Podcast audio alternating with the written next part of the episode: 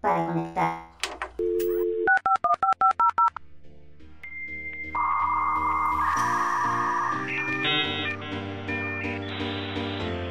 Conexión lúdica establecida.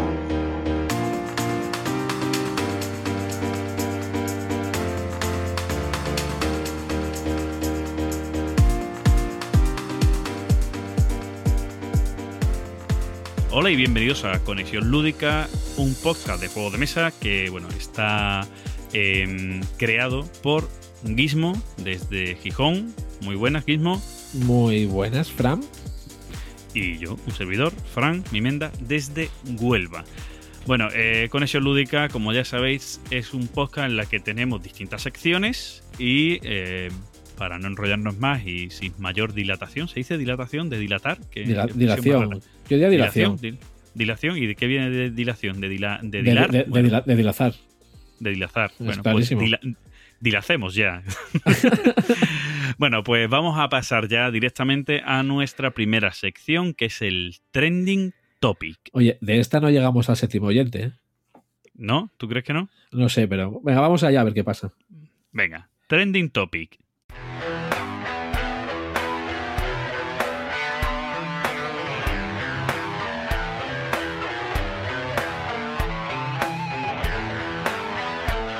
Trending Topic.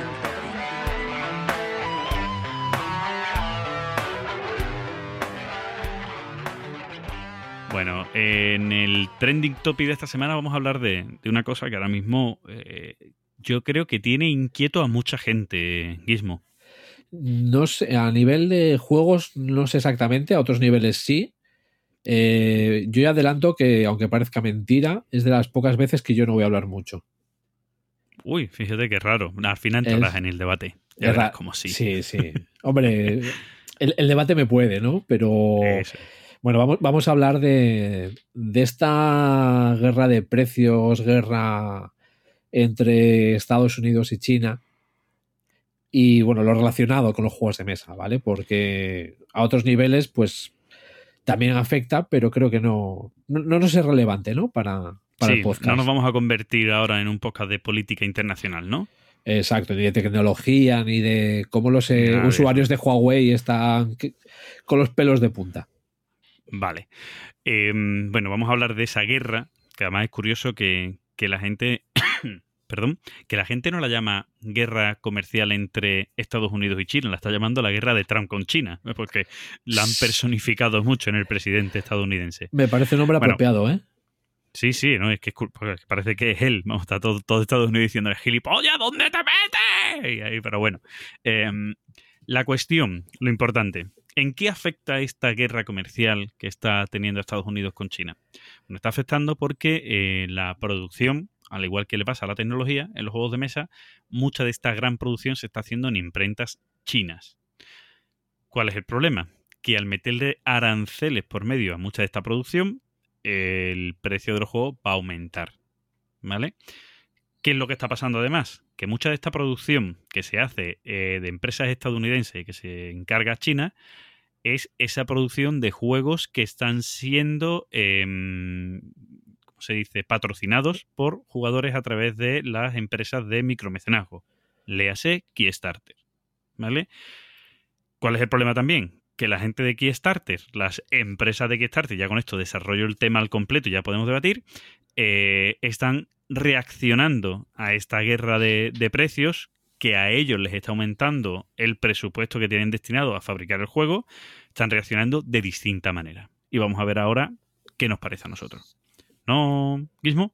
Sí, yo ahí puedo adelantar. De momento, yo, a ver, también tengo que decir que yo no suelo entrar en muchos Kickstarter y en los que entro, bueno, son un poco peculiares, ¿no? Pero de momento, eh, lo único que yo he visto o recibido es eh, un correo ya de uno de los, de los juegos que estoy esperando que debería de llegar ahora en julio o agosto de este año y avisando, pues bueno, de, de retrasos eh, a, a la espera de ver cómo se resuelve un poco todo, todo este jaleo de entre Trump y China. Sí, eh, la, el- la verdad es que mm, como además es un tema que, que no está cerrado. Es decir, eh, bueno, ahí tenéis, ¿no? El paso para adelante, paso para atrás, que ha pasado con la parte tecnológica de Huawei, de, Huawei, de no te di soporte ahora sí, tres meses, pero ahora no, pero bueno, es decir, como es un tema que no está cerrado, sino que se está em, debatiendo incluso tal, si ahora han cogido y han dicho, sí, subimos los precios de, de impuestos, de aranceles y demás. Pero por otro lado, no. Pero sí, y parece que es un tirilla floja para llegar a algún tipo de negociación. No sabemos hasta qué punto al final afectará o no. Pero ya las empresas, sobre todo las de Kickstarter, ahora diferenciamos Kickstarter de otras productoras, ¿vale? Ahora, ahora veremos la diferencia. Están ya intentando poner eh, la tirita, como aquel que dice.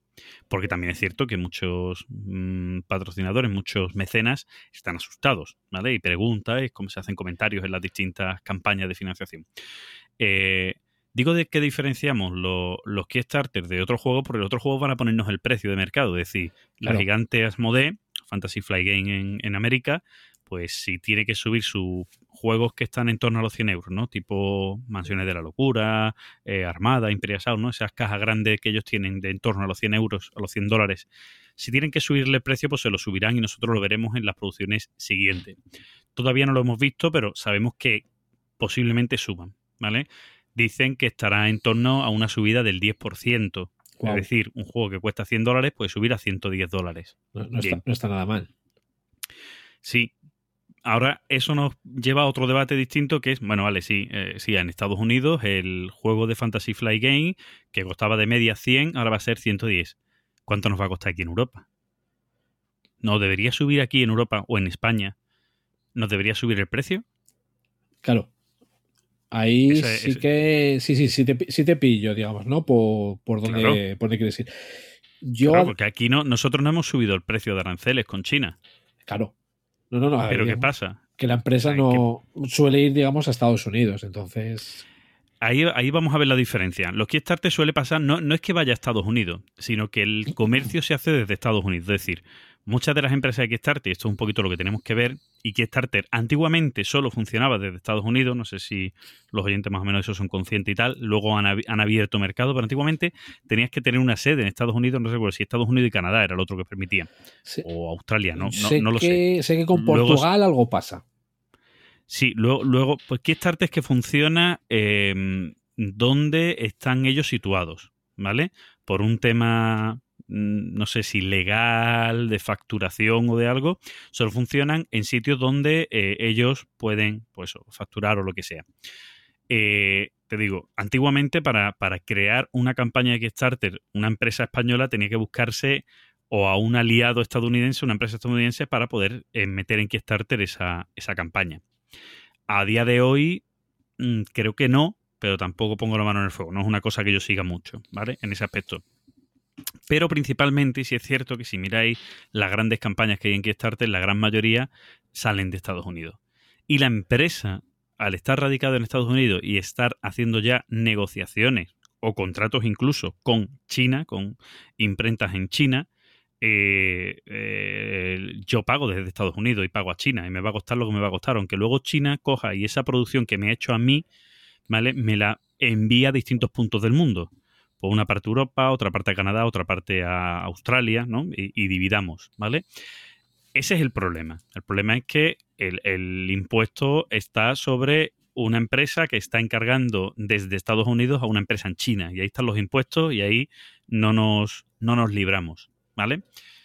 Yo me planteo si estas empresas pudieran cambiar o pudieran hacer algo en relación a decir, oye, al igual que tengo unos aliados que suelen ser empresas logísticas en el resto del mundo para enviar a ver si podíamos hacer de alguna manera que para que no les incrementen costes a ellos con este problema que tenemos a día de hoy, con esta guerra comercial, eh, pues que en vez de facturarlo desde Estados Unidos lo de China, lo hagan desde algún otro punto distinto, ¿vale? No sé si eso las empresas de quitarte podrán hacerlo. Lo que sí tengo claro es que Asmodee puede. Yo, nace, nace, en Francia. yo ahí se me ocurre otra cosa. Digamos, eh, vamos a poner que se suba el precio, ¿vale? Que Fantasy Flight o las empresas americanas suban el precio. En las empresas europeas, ¿vale? Voy a pensar ahora mismo, voy a pensar por ejemplo en Jokix, ¿vale? Pensando en el Medioevo Universale, que cuando lo enviaron, lo enviaron eh, a Milán. La cuestión es, las empresas americanas no suben el precio. las empresas europeas aprovecharán y se subirán al carro y subirán el precio con la excusa, aunque a ellos no les afecte. Claro, eso, eso, eso es. Esa, esa es la duda que yo tengo, ¿vale? Porque ahí, ahí no sé qué decir. Claro, a ver, eh, el efecto Fantasy Flight Game todo el mundo lo hemos, lo hemos sufrido. O sea, Fantasy Flight Game por unos precios a precios que ellos analizan en el mercado estadounidense, ¿vale? Antes incluso de que el grupo Asmodee comprara Fantasy Flight Game, ¿vale? Y eh, era el precio que traspasado, no, no convertido, sino simplemente Traspasado. traspasado a euros, ¿vale? No convertido, no, no haciendo el cambio de divisa, sino traspasado, es decir, 100 dólares 100 100 euros. es lo que costaba aquí. ¿Vale? Eh, son mercados distintos, donde la economía se mueve de maneras distintas, donde el sueldo en Europa pues, puede ser muy distinto al de Estados Unidos, pero además donde 100 dólares estadounidenses son una media, es decir, de 90 euros. No llega a buen ser 92 Sí, verdaderamente. ahí. pero Dejémoslo por- 90, sí. Ah, pero para eso, para redondear, 90, dice tú que yo, porque no me lo pones al precio convertido. Son 100, 100 dólares allí, 90 aquí, ¿no? No, pues no. 100 Bueno, dólares allí, 100 euros aquí. Entonces, si ya desde inicio este tipo de empresas han funcionado haciendo ese traspaso de dinero, yo creo que nos la vamos a tener que enfundar y nos van a aumentar el precio de los juegos. Yo por ahí entiendo lo mismo, ¿vale? Yo creo que se van a subir al carro. Aunque por otro lado también quiero creer o quiero pensar que esto será, a ver, eh, la pataleta de un loco, ¿vale? Sin entrar en política, mm, dejémoslo en la pataleta de un loco. Porque al final de cuentas también estás, eh, por mucho que sean aranceles, estás tirando piedras contra tu propio tejado. Sí, pero, pero bueno, eh, eh, yo no voy a entrar tampoco mucho en política, pero A, creo que este hombre negocia desde un Estado como negociaba como una empresa, que no se da Sí. cuenta del cambio de rol que tiene que tener, eso es uno, y B, su fin es que se produzca en Estados Unidos. Claro. Cosa- lo he dicho mil veces. otra- Él lucha porque la producción vuelva a Estados Unidos. ¿De qué forma lo hace? Subo los precios a China para que las empresas produzcan aquí. Y si no, y si se van, o si dejan de producir, o si los precios a los que. Eso, es- eso, te vuelvo a decir lo mismo. Es un tío que, que negocia como si fuera una empresa de primero hago esto, si no, para lo otro. Es decir, juega de una manera rara, ¿vale? Pero, como te digo, sabrá Dios en qué va a resultar esto. Yo ahí ya digo, yo quiero pensar eh, en esa parte, ¿vale? Que no que entre en razón, sino que le obliguen a entrar en razón. Espero, Pero- Yo espero también.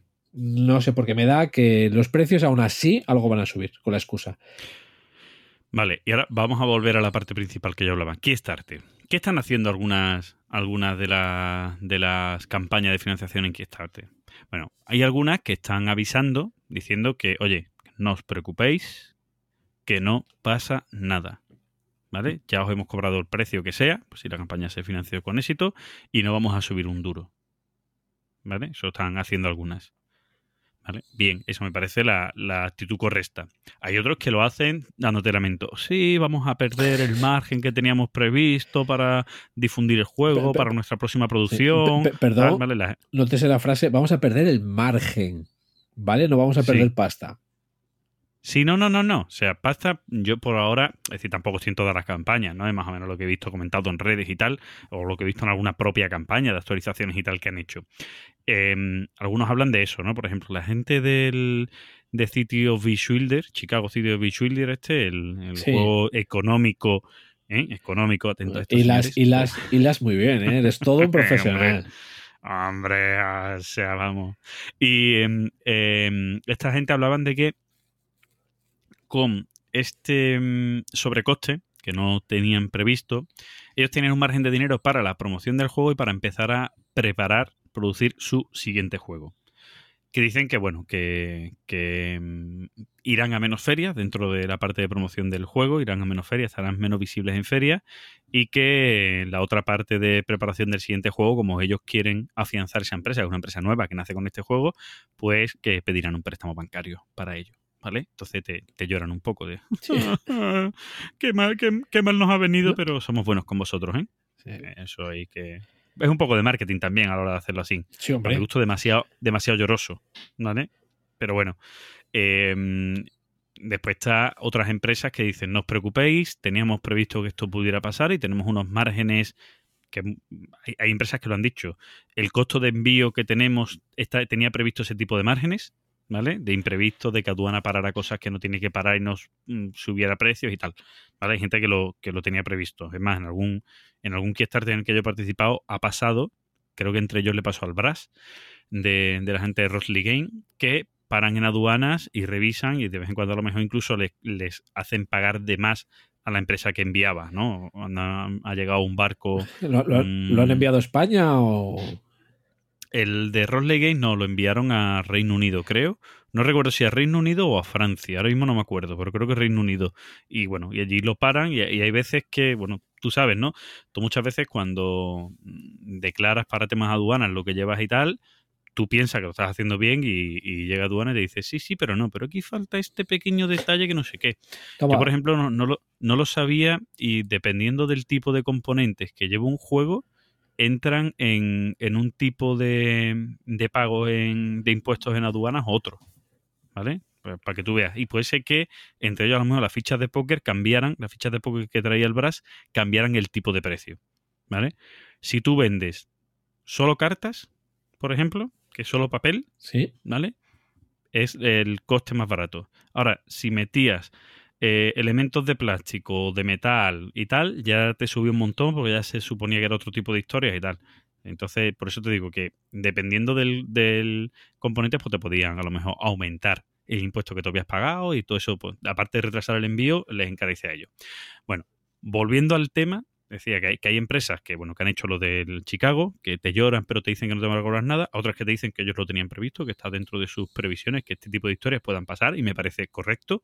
Es más, la gran mayoría de empresas en financiación de Kickstarter, cuando tú ves el gasto que te ponen de envío, ¿vale? A España, ¿no? El shipping a España de los cuyón, tú ves que es muy alto. Que si tú compras a una tienda estadounidense o incluso una editorial estadounidense es más bajo. Dice, hombre, ¿por qué esta gente que no van a mandar a mansalva, que normalmente cuando tú mandas grandes cantidades baja el precio, ¿no? Sí, podrá negociar. lógica, ¿no? Pod- Bueno, bastante lógica, Por- pero...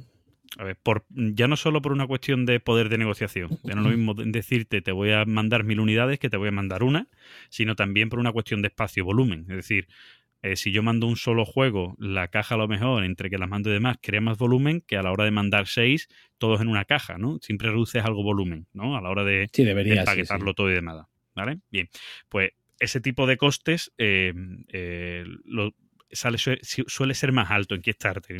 Y muchos dicen, y por eso más o menos a lo mejor se calcula, que está hecho para eso, para, para evitar problemas y evitar sobrecostes que no estén detectados. Que luego serán, em, eh, ¿cómo se dice? Sobresueldo, no. em, Sobre costes, una sobre, producción cargo, extra, sobre producción. Mm, Bueno, es al final que te entra más dinero del que tenías previsto porque tenías tú ahí previsto un posible gasto, ¿no?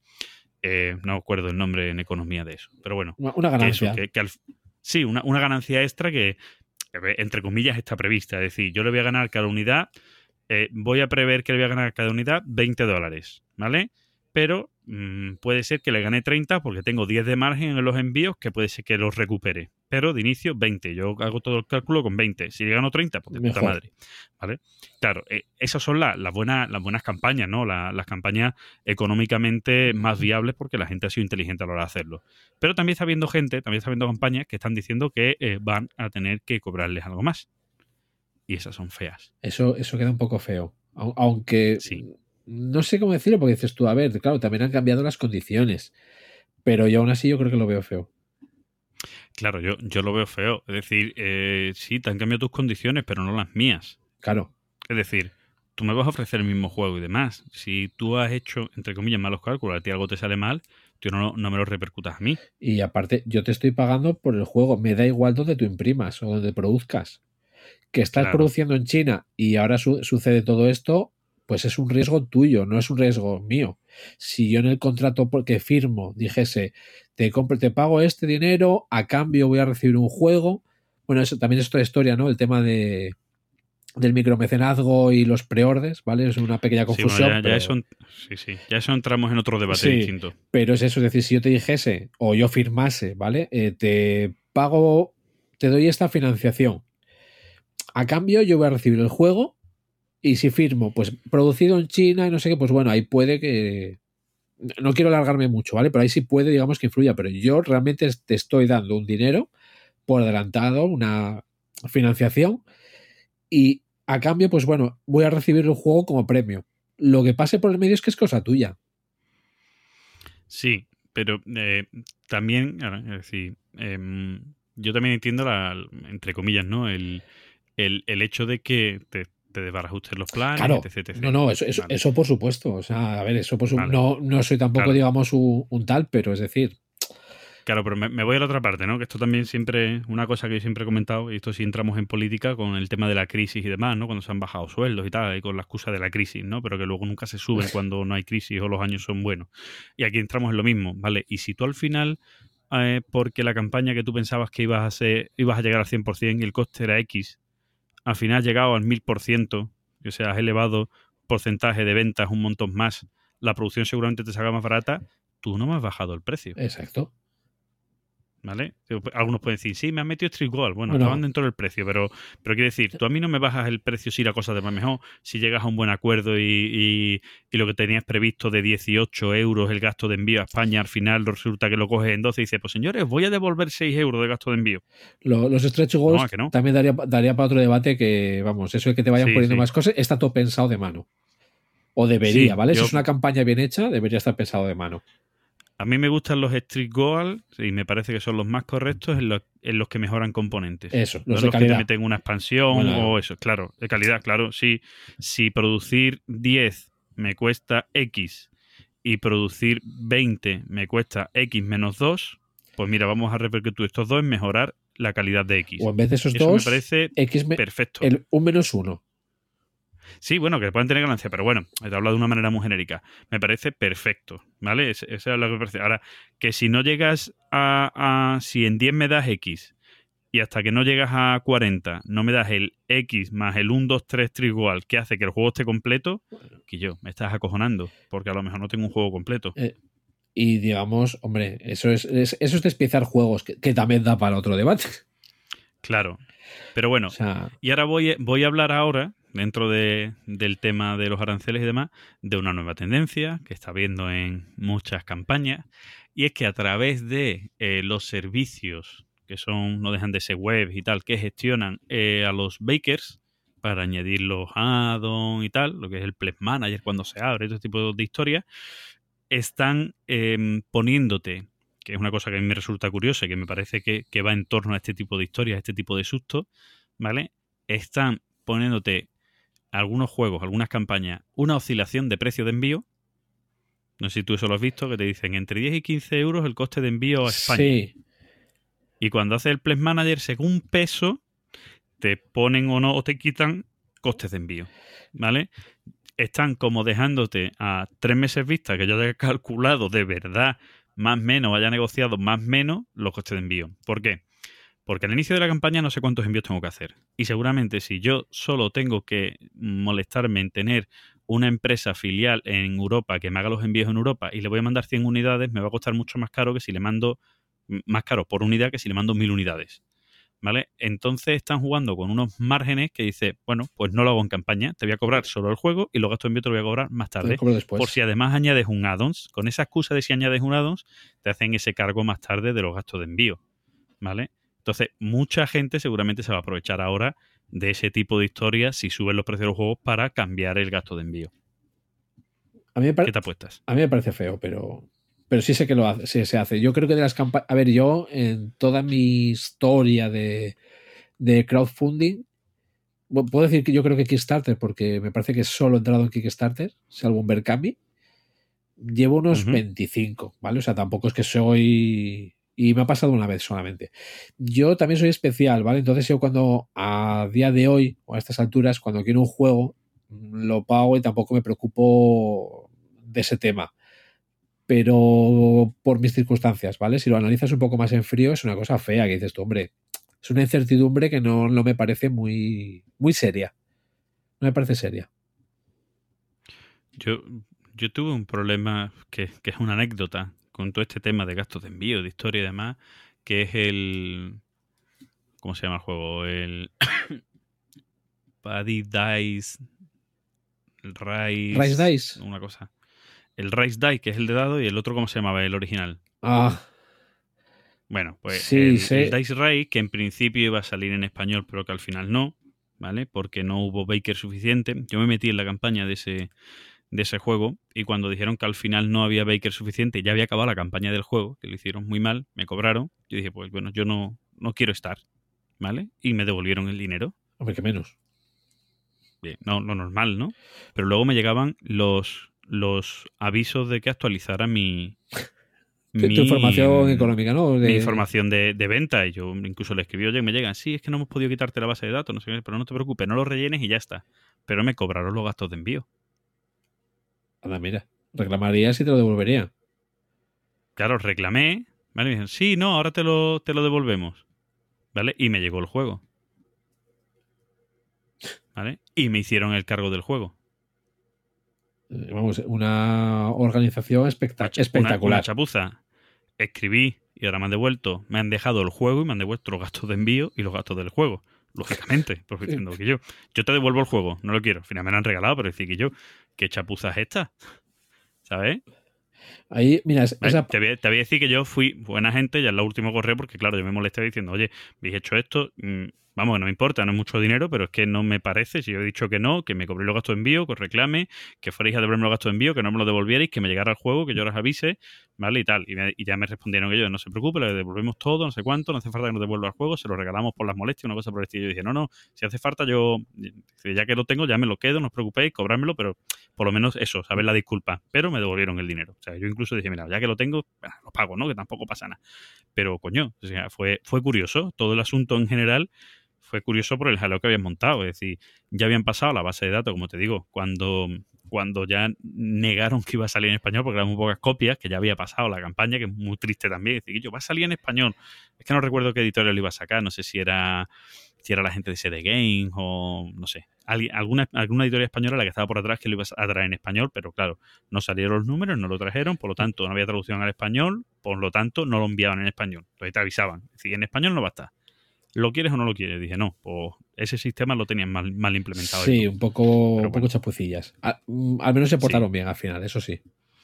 Sí, se portaron bien, pero ya te digo que fue, fue curioso, ¿vale? Pero todo esto tiene que ver con eso, con el que eh, te hace la gestión del juego, de la campaña de mecenazgo ahora en distintas partes y causan todo este tipo de jaleo. Y posiblemente también causen, pues si me sube precio te subo y tal. Pero bueno, que, que ahí está, que, que hay que tenerlo en cuenta. Además hay que tenerlo en cuenta que me ha pasado ya con, con algún amigo, ¿no? Que me se ha querido meter en el Pledge Manager de algún juego mío. Que yo, que yo sí estoy, dice, oye, se ha abierto el Pledge Manager, estaba acomodado este juego, pídemelo. Claro, te lo pido y me aumenta los gastos de envío mucho. Y, ya, y muchas veces no merece la pena. ¿Vale? Pues te dice, sí, mira, yo tenía este juego. Los gastos de envíos a España con el juego en la versión de Kickstarter eran 12 euros. Oye, quiero que me añadas este juego que cuesta 18 euros. Lo añado. 12 euros más. Hostia. O sea, es decir, oye, tenlo en cuenta. Algunos sí, algunos no. es Pero que bueno, sí, esos temas de los gastos de envío también pasa ¿eh? en algunas tiendas o distribuidoras que. Sí, es raro, que es raro. Pero bueno. Bueno, yo creo que hasta aquí podemos llegar. No es que sea mucho debate, más, más una exposición de, de- de ideas y de cosas que pasan. Sí, yo, bueno, las dos cosas que he dicho, porque no es un tema, digamos, que esté como muy al día, ¿no? Tampoco, ya digo, no estoy ni muy al día en lo que quizá más me afecte, o sea que. Sí, que puede ser que, que te llegue alguno de los juegos que, que estés dentro, que te lleguen y te digan, te estén pidiendo dinero y tú no te habías enterado que había una discusión en los comentarios o donde fuera de la campaña, ¿no? Sí, porque yo, por suerte o por desgracia, cuando me meto en un Kickstarter, eh, me acabo olvidando. O sea, es decir, yo entro y ahí ya hasta que hasta que me manden los correos de, de la dirección, ¿no? Que así luego, pues bueno, es una sorpresa cuando, cuando me llega. Y, y también evito que mi parte ra- racional pueda responder a mi parte emocional a la hora de comprar, como así ha pasado en un par de veces, que en una ocasión hasta casi no me pude salir del, del Kickstarter. Me había metido al principio y al final me arrepentí. Dije, "Pf, si tengo un par de cosas como esta, ¿para qué la quiero? Pero la campaña se había financiado por los pelos. Entonces, si yo me salía, se perdía la financiación. Las últimas horas esperando, por Dios que alguien más se meta, por Dios que alguien más se meta. Entonces, Joder, qué, qué responsable eres, tío. de no, es que no ¿eh? te dejan. ¿No te dejan? No, no te dejan. Si, creo que, Ah, vale, creo que no cambió. ¿eh? cambió hace, no hace de, bueno, ya de- no hace demasiado, pero del principio ahora cambió. Y si con tu aportación, la, o sea, si se ha llegado a la financiación y con tu aportación se cae, no te dejan salirte. Eh, No, no, lo- eso, vamos, no, no lo he vivido nunca. Yo normalmente soy de los que espera casi, excepto que haya un early bird de estos así muy interesante y que yo llegue, que eso es complicado también, porque nunca me meto de inicio. Normalmente yo me suelo meter, tengo puesto en Kickstarter, por ejemplo, tengo puesto la alarma esta de que te avisen cuando quedan 48 horas y es cuando me meto. O sea, no, no suelo meterme antes, un poquito viendo un poquito cómo va la historia, cómo va la cosa, lo mismo lo que hablamos antes de los Stricall, si, si veo que el juego ya está completo de verdad o no. Todo este tipo de historias, pues me meto o no me meto, incluso si han salido noticias, que es una cosa que sale ahora y que a la gente le jode, ¿no? Que te metas en el Kickstarter de algo y que te anuncien que va a salir en español, ¿no? Decir, hostia, pues espero. O, o no, Sí, si me meto porque además, además va a venir con las reglas en español, ¿no? Que creo que es una de las buenas cosas que está haciendo tanto más que Oka como, es, como Maldito Games a la hora de meterse en juegos que estén en Kickstarter y demás, ¿no? Decir, sí, sí, pero te o sea, métete en, en la campaña porque te lo traemos en español que luego vamos a tener la versión retail, Bueno, como ha sido el caso del Gentes, ¿no? va- va- Te mandan el juego y te mandan y te mandan las reglas en español aparte. vamos a incluir a Dracoideas ahí también. Eh, bueno, no, Tracoidea hace sus propias campañas. Y se apunta con las de Vento Nuevo, por ejemplo, ahora. ¿Con las de? Vento Nuevo Games, una editorial italiana de, de Wargames. Ah, no, no sabía nada, no sabía nada. No...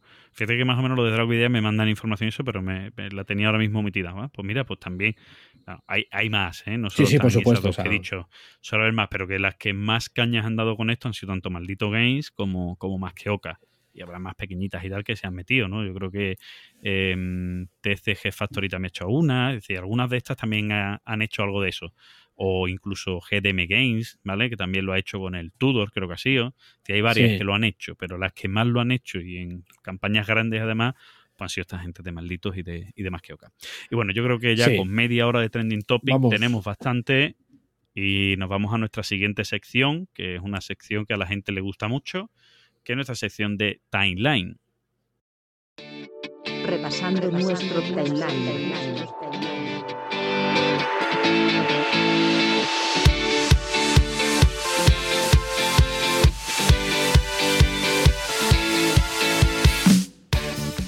Bueno, Gizmo, timeline, juegos que hemos jugado. Eh, eh, yo sé que tú hoy me vas a hacer trampa a mí. Yo te lo hice la semana pasada y ahora te toca trampa a ti y a mí, ¿no? Pero porque te he avisado, ¿eh? Porque te he avisado. Bueno, me ha avisado porque lo veo, porque tenemos un, un formato, en este caso un trello, donde escribimos lo de lo que vamos a hablar. Te he visto. Sí, entonces, a ver, eh, tengo. Quería mencionar, son eh, dos juegos que ya hemos hablado. Uno de ellos, fijo, y es más, juraría que los dos ha sido en el programa anterior, ¿vale? Porque uno de ellos es el Sons of Time de, de Spielworks. Claro, pero, pero no porque tú lo jugaras, sino porque lo mencionamos porque fue un especial de Speedworld. Exacto. En, en este caso, hombre, mucho más, no voy a añadir, entre comillas, no voy a añadir mucho más a lo que dije del juego. Simplemente decir, o sea, eh, el juego me encanta, lo jugamos a tres, el juego funciona perfectamente, hubo mucha tensión, eh, partida muy diferente a otras que había jugado, eh, bueno, pifias a la hora de la puntuación, de por el sistema tan peculiar ¿no? que tiene de, puntuar, de o me gasto una de mis acciones en poner la carta que voy a puntuar o no puntúo. ¿Y qué carta voy a puntuar?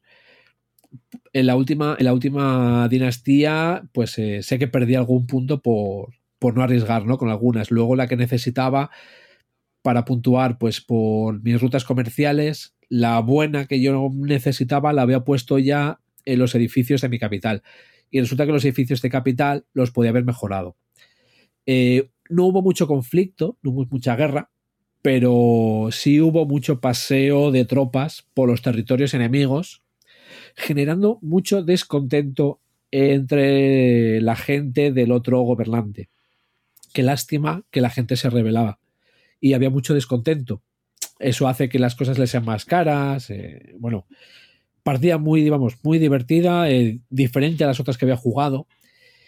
Y no recordaba, si me lo, me lo comentaron en esa partida, eh, bueno, uno de los, ¿no? de, los, de los seis oyentes que de momento tenemos, José, y una de las cosas que no gustaba y que chocaba mucho de este juego es la puntuación. no cómo se puntúa, sino cuánto se puntúa. ¿Vale? Para, para hacer una idea, partida a tres jugadores, dos ya llevamos varias partidas, uno novato, y la partida se ganó con 39 puntos. ¿Vale? Aunque tienes un track de 39, puntuación de 100. tre- Sí, 39 puntos con respecto a los otros, ¿cómo? Es una cosa que a mí me llama la atención de ese juego. Bueno, en este caso, digamos, me salió bastante bien la partida, ¿vale? Fue 39 y el segundo anduvo por los 20. Ahí está, que, que quieras que no. eh, estar cerca de 40 y que el otro esté cerca de 20, casi que lo doblas en puntos, siendo pocos puntos de por sí, un juego de este tipo, entre comillas, pocos puntos, ¿no? Eh, Sí, Hay otros juegos de, de estas índole, eh, mismamente también otro de los que hablamos la semana, bueno, la semana pasada, en el episodio pasado, que pues, puede ser Virgin Queen, donde mm, 15 puntos a lo mejor es el, creo que no sé si llega a 20 puntos o 24 el máximo del, del tablero, ¿no? claro. Que tiene menos puntos, Ahí entre comillas. Ahí sí puedo. Pero lo que sí es curioso, Sí, sí, perdón, lo que es curioso es que dobles casi al siguiente. Bueno, pero eso, eso fue por las circunstancias de la partida, ¿eh? Sí, sí, que, que aprovechaste que tú te conocías el juego para dar una paliza a los demás, ¿no? Y me arriesgué bien en la segunda puntuación, que fue donde me llevé, me llevé, digamos, el, el gato al agua. Y Vale, me, te, te- Eh, me adelanto con el re- otro, que no, has- No, no, no, no, no, no, no te adelantes. me adelantas con- Espérate, no me dejas. espérate. No, no, pues yo tengo tres, tú tienes cuatro, tú haces uno, yo hago otro y tú Venga, acabas haciendo venga. dos. Tú, tú empiezas y acabas. Pero te quiero preguntar sobre este juego, Sí. ¿vale? Sobre este Sun of Time.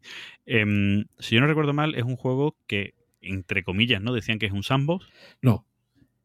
No, no. No. Ese es- eso me lo he inventado yo. O sea, no sé si, si alguien lo dijo, ¿vale? Que puede ser, ¿eh? Porque, el- a ver, la palabra sandbox es, también se utiliza muy a la ligera, ¿vale? Yo Sí, es, eso, es un tema que sí quiero tratar en algún programa, porque un sandbox en un juego de mesa mm, no lo veo, ¿vale? Sinceramente, bueno, ahora están hablando del Western Legends. Tampoco, y juegos de- tampoco. O sea, en este tienes unas acciones ya, pues, eh, disponibles, ¿vale? Que tienes unas cartas de acciones. Pues no recuerdo el número, pero voy a decir 10, ¿vale? Igual es o un poco menos o un poco más, pero vamos, son 10 cartas de acción. Y en tu turno juegas dos. Y digamos, sí, a ver, tienes muchas opciones, pero no puedes hacer lo que te salga del forro. Entonces, no es un sandbox, o sea, Vale. Eso, eso es el número uno. Y dos, de las críticas que se hace este juego, que siendo un juego de civilizaciones, es muy abstracto. es un euro. ¿Vale? Es muy euro.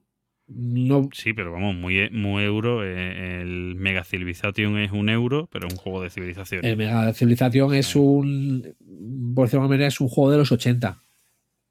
Sí, pero es euro. Es decir, es una gestión de recursos, una historia. No es, no es un mata-mata ya más tipo juego 4X, por entendernos. Sí, a ver, a nivel de, de tema, mm, es que no te puedo decir que sean ni iguales ni diferentes. Es que la, la idea del juego es diferente. Tú cuando juegas un Civilization vas viendo que tu civilización avanza, que tienes eh, tecnologías que vas avanzando, ¿no? Que tienes el metalworking y ya puedes pegar eh, galletas.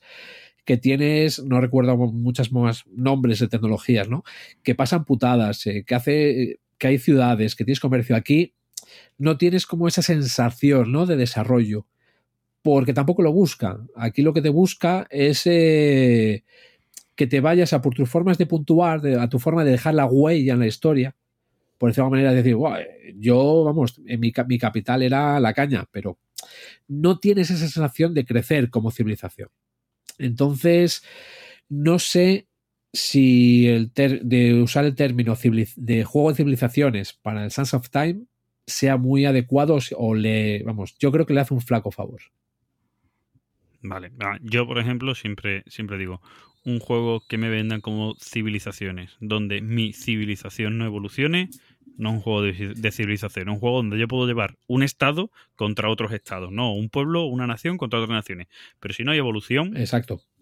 Tienes, para mí no es de a civilización. ver, hay un poco de tecnología, pero es que, digamos, es tan residual.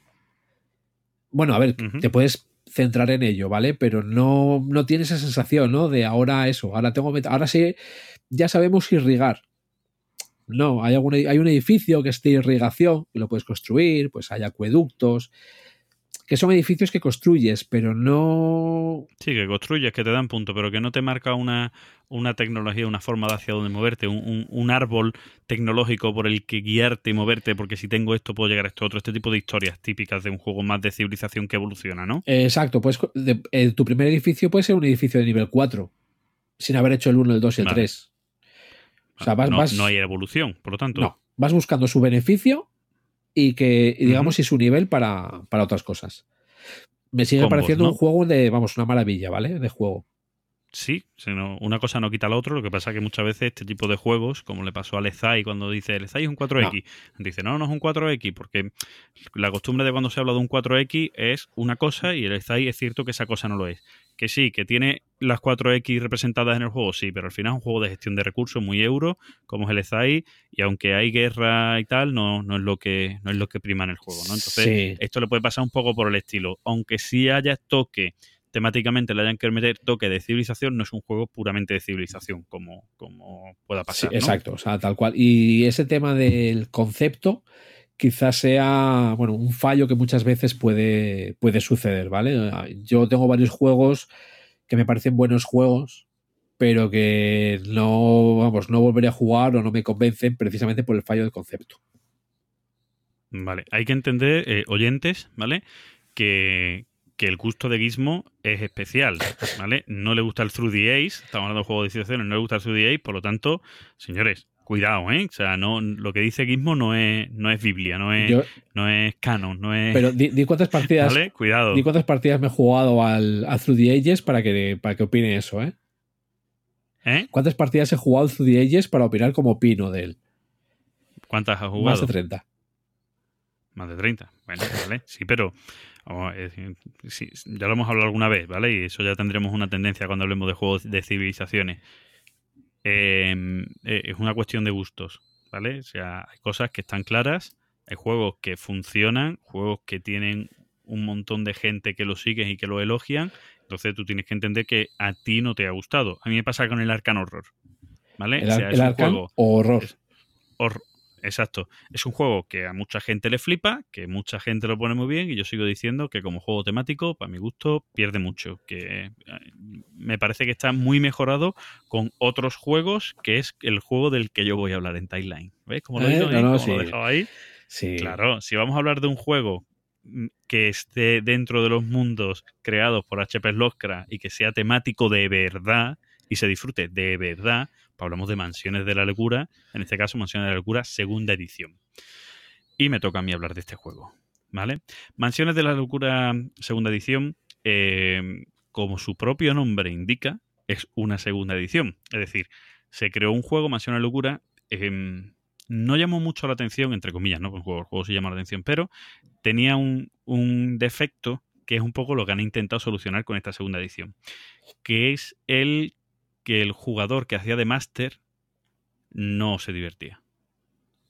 Estás hablando ¿Vale? de la primera. O- La primera edición. Vale, yo adelanto, yo, yo- yo Vale. he jugado a la primera, a la primera edición, ¿vale? Mm, Vale. No me gusta mucho el tema de. O sea, no soy muy tal de Lovecraft, pero lo que es el juego en sí de la primera edición, eh, para mí, a mí me pareció un infierno. ¿Sí? Sí, la verdad es que me pareció, o sea, me pareció horrible, pero eh, digamos, también por el, tipo de juego también puede ayudar, ¿vale? A que no, a que no me guste, pero Claro, vamos, eso, va- vamos a, a partir de, un- de una base que es muy importante para que un juego guste o no. Si hablamos de un juego temático donde la temática no te gusta, mal vamos. mal vamos. Claro, o sea, es decir, los juegos temáticos eh, suelen ser un puzzle menos complicado porque no son juegos euro, ¿vale? Es decir, en ese caso no es un Eurogame, al no ser un Eurogame donde te presenta un puzzle que tú puedas, por, eh, por gestión, como tú más o menos gestiones, llevarlo hacia un lado hacia otro y tú resolver ese puzzle, que a muchos jugadores es lo que les gusta, sino vamos hacia un temático, si no estás dentro del tema, si el tema no te atrae, no te metes en el tema, mal, mal vamos. Es decir, ya está, son cosas que no son compatibles. Luego encima si el- esa mecánica pues no te convence y ¿Qué, qué mecánica es la que no te convencía? eh, si mal no recuerdo era la de oye, no sé, todos contra uno, ¿verdad? Si mal no recuerdo. Claro, o sea, hay un máster, Eso lo es. está diciendo, en la primera edición había un máster, en la segunda edición el máster es una aplicación. Eso, ya, eso para mí ya mejora. Eso puede mejorar. Ese fue el gran error de la... ver, gran error. A ver, que el juego funcionó y se vendió bien. Eran otros tiempos. pero que ese, ese es la mejora que se ha hecho en esta segunda edición. La, la la aplicación, ¿es china o es estadounidense? ¿Me cobran aranceles o no? Lo digo por el soporte, ¿no? A posteriori. Sí, no, no, la- vamos, es de la, de la división eh, digital de Asmodee. Y bueno, y después de esta interrupción, sí- sigue con el juego. pero- Sí, bueno, eh, bueno, te- lo que estábamos hablando, que mismamente lo que a ti no te ha gustado, ¿no? El todos contra uno. El, el uno, es cierto que, que era una. El, el máster no, no- Hay juegos donde el máster se puede divertir más, menos, ¿vale? Eh, Mansiones de la Locura te, te mete en una especie de dungeon crawler em, tematizado hacia los mundos del Oscar, donde tienes que resolver puzzles, investigar, conseguir pistas y tal eh, hablar con gente, hablar con cosas para conseguir esas pistas, esas historias que son textos que te indican algo, que dices, hostia, y yo, pues mira, pues han dicho, aquí me han dicho algo de que esta persona estaba encerrada en el cuarto, vámonos al cuarto, ahí sí encontramos otra, visto otra historia, ¿no? Eh, eso en un dungeon crawler cuando tú eres un máster mm, no mola, no mola porque tienes poca acción muchas veces y tu acción es más muy básica, por decirlo de una manera, y si tengo un monstruo sí pego, si no, pues estoy pendiente de darle la carta de lo que han descubierto, lo que no. Entonces, eh, no, no, eso no gustaba mucho en el juego. ¿Qué pasa? Que al haber crea- creado una aplicación, que por cierto, además, yo creo que Mansiones de la Locura, segunda edición, abre el abanico que a día de hoy está teniendo la gente de, Fantasy Flight Games Asmodee con las aplicaciones, ¿vale? Una aplicación muy bien hecha, en el que una misma aventura dentro del juego, un mismo caso dentro del juego, te lo presenta de maneras distintas jugando con la aleatoriedad que te puede dar el juego, ¿vale? Eh, donde prácticamente sabiendo dos conceptos y medio, puedes abrir el juego, leerte esos dos conceptos y medio, poner la aplicación y la aplicación te enseña a jugar, ¿vale? Juegas, es muy fácil jugar, hay que explicar poco a los jugadores, donde además es muy temático, o sea, te mete todavía mucho más en el tema, porque la música que te pone de fondo, los efectos de sonido y demás están muy bien tienes mucha información en pantalla, tienes un diario de las cosas que han pasado, de las cartas que han salido, los textos que han salido, entre comillas, ¿vale? Porque te quitas cartas del medio. Cartas de texto y eso te las quitas del medio porque te aparecen en pantalla, ¿no? Entonces, y tienes un diario de lo que ha pasado para volver atrás, pensar y recordar cosas, ¿vale? Tipo aventura gráfica. Y, y creas, gracias a eso, creas que el juego fluya mucho mejor, ¿vale? Que si tú decides, te mueves y tal. Eh, yo lo he probado varias veces. eh, es un juego que tengo en el radar. Posiblemente no lo haya comprado porque tengo mucha gente a mi alrededor que lo tiene. Entonces, mm, Yo, mira, gente con la que seguramente vaya a jugarlo. Entonces, es un poco estúpido. yo, yo ahí es que soy más de la opinión que los grupos cambian mucho. Entonces, si el juego Mm. real, no, no, no, no es relacionado con mansiones, ¿eh? es en general. Si el juego me gusta, me da igual que haya 20 a mi alrededor, que yo me lo compro. Sí y no. Me explico ahora. Mm, dentro de la gente de mi grupo de juego que tienen el juego, eh, no solo es que sean gente de mi grupo de juego, de la gente de mi asociación que tiene el juego, no son de los que son de mis mejores amigos que tienen el juego, gente con la que mm, quedo para irme a su casa o ellos a la mía, comer, almorzar, jugar, cenar y estar hasta las 5 de la madrugada en mi casa o en la suya, jugando y, y a veces jugando y de cháchara y que a lo mejor una partida de un juego que dura hora y media la echas en tres porque, porque hay una amistad por medio que va creando conversación, va creando historia y el juego es una mera excusa para estar juntos. ¿no? también. esa Entonces, parte- Claro, tengo esa gente a mi alrededor que incluso tengo la confianza de decir, eh, oye, mm, Fran, Ana, Eden, dejadme el juego que lo quiero jugar, se lo quiero enseñar a otros amigos míos, por ejemplo, y me lo dejan. ¿Sabes lo que te quiero decir? sí, no? sí. Entonces, entra dentro de esos juegos que, como además voy a jugar con ellos, pues si ellos, si ellos tienen ese juego, yo tengo otro distinto para jugarlos con ellos. O puede ser el caso de yo con ellos juego a, a este y ellos conmigo, pues vienen y jugamos al Seven Continent. Y yo pues, me he gastado los burdeles en el Seven Continent y ellos se lo han gastado en la Mansión de la Locura, segunda edición. Por ponerte un ejemplo, ¿vale? Yo aún así me lo compro, ¿eh? pero es Bueno, porque soy ah. yo. me gusta, Sí, me sí, gusta bueno, también verlos ah, en la estantería. Sí, no te creas, y ya te digo que. Pero que, sí, sí, sí, o sea, estoy de acuerdo, Se, ¿eh? está haciendo de rogar, pero, pero puede ser que caiga. Es decir, estos tipos que un día llega el día sin el Black Friday de, de Asmodee y lo ponen más barato y dices, coño, ya, ahí está, ¿no? Y esta es la mía, ¿no? Están siempre ahí en el candelero, ¿no? Están ahí, Sí. siempre, siempre lo ves, ¿no? Bueno, eh, el juego, vamos a explicar cómo el juego. Juego cooperativo. Como decimos, ambientado en los mundos de Lovecraft temático de verdad, no como el Arcan Horror, que es súper mm, súper abstracto para mi gusto. Eh, los setas que van representando edificios por donde te vas moviendo de una habitación a la otra. Eh, la aplicación del juego, como digo, que tener la historia de una manera genial. Genial, genial. Eso sí, tienes que tener a alguien que lea. Si el inicio del capítulo sí hay cosas que, que por audio te hace la aplicación, pero el resto lo tienes que leer, ¿vale? No, no hay un narrador narrando todos los textos que hay, ¿vale? Tiene que narrarlo alguien. Mi recomendación, que la aplicación está para móvil, señores, o tablet, y si podéis ponerlo en una pantalla grande, si podéis conectar el tablet para que también se vea en la tele, jugáis en la tele de un salón, mejor. Cuanto más grande, mola más, para que toda la gente lo lea de la mesa, los cuatro o cinco que estéis jugando lo lean. Lo- Creo que es hasta, sí, hasta lo- cinco. luego dicen que el tamaño no importa. Sí, sí, el tamaño importa y mucho. ¿Vale? Grande, ande o no ande. Y. bueno, depende del juego. Hay juegos que lo prefieres en tamaño pequeño porque tienen mucho aire, pero bueno, eso es otra discusión. Eh, em, como digo, en el juego, eh, el juego se simplifica o te simplifica mucho la vida al, al jugador sin quitarte la parte importante de estos juegos porque em, tienes poco que hacer. ¿Vale? Eh, típicos juegos en los que hay una fase de mantenimiento, de hacer cosas, aquí hay poco que hacer y lo poco que hacer está muy guiado. Es decir, tú estás explorando una habitación, pasas a la otra y la aplicación del juego te dice qué tienes que coger, porque te lo pone en pantalla, es decir, te aumento y te saco ahora un salón, pues te pone el salón y te pone debajo el nombre de la ficha que tienes que coger, en texto te lo pongo para que la pongas, ¿vale? Siguiente animación te dice dónde tienes que poner objetos, puertas, donde tienes que poner pistas o cosas en las que, con las que interactuar, es decir, el juego te lo, te lo marca mucho. Entonces te hace que el mantenimiento, que esas fases de mantenimiento tediosas en los juegos temáticos que te puedan sacar del tema sean rápidas y ágiles. Porque además, mientras te va haciendo eso, te va narrando cosas. Es decir, no te dice, oye, tienes que sacar la loseta del salón número uno, poner dos puertas y una librería. No, te lo pone narrado, que mola. Sí. Entras y ves un salón, divisas un salón, ves una puerta con una, con una puerta em, cerrada, muy antigua a la izquierda, no sé qué. Entonces te lo hace más temático, como digo, ese, ¿no? ese tema, ese tema me gustaría sacarlo en alguna ocasión, el tema de del tema en los juegos, ¿vale? Si realmente necesitamos que nos lo dé, si tenemos que poner de nuestra parte o, o tal. Algún día me gustaría hablar de ese tema.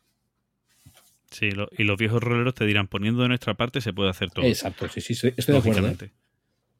Vale, sí, sí, yo, yo también, pero coño, pero si, si me, si además me lo dan, pues mejor, ¿no? Lo que estamos hablando antes, ¿no? Si, si creas el juego de manera que hasta una cosa que tú podías decir básicamente, lo siguiente que tienes que hacer es poner esta loseta, una puerta aquí, una puerta aquí, una aquí, una aquí, ya está. Y podrías decir eso, pero coño, si me lo narras mejor, ¿vale? El olor, te, te puedo hablar hasta del olor de una habitación, el olor todavía chimenea recién apagada, yo qué sé, te habla de cosas y ahí está, ¿vale? Y ahí te lo ponen y, y la verdad es que en ese aspecto mola. Luego, las misiones del juego son duras, ¿vale? O sea, eh, es fácil que juegues una misión varias veces y no te la pases y te maten, ¿vale?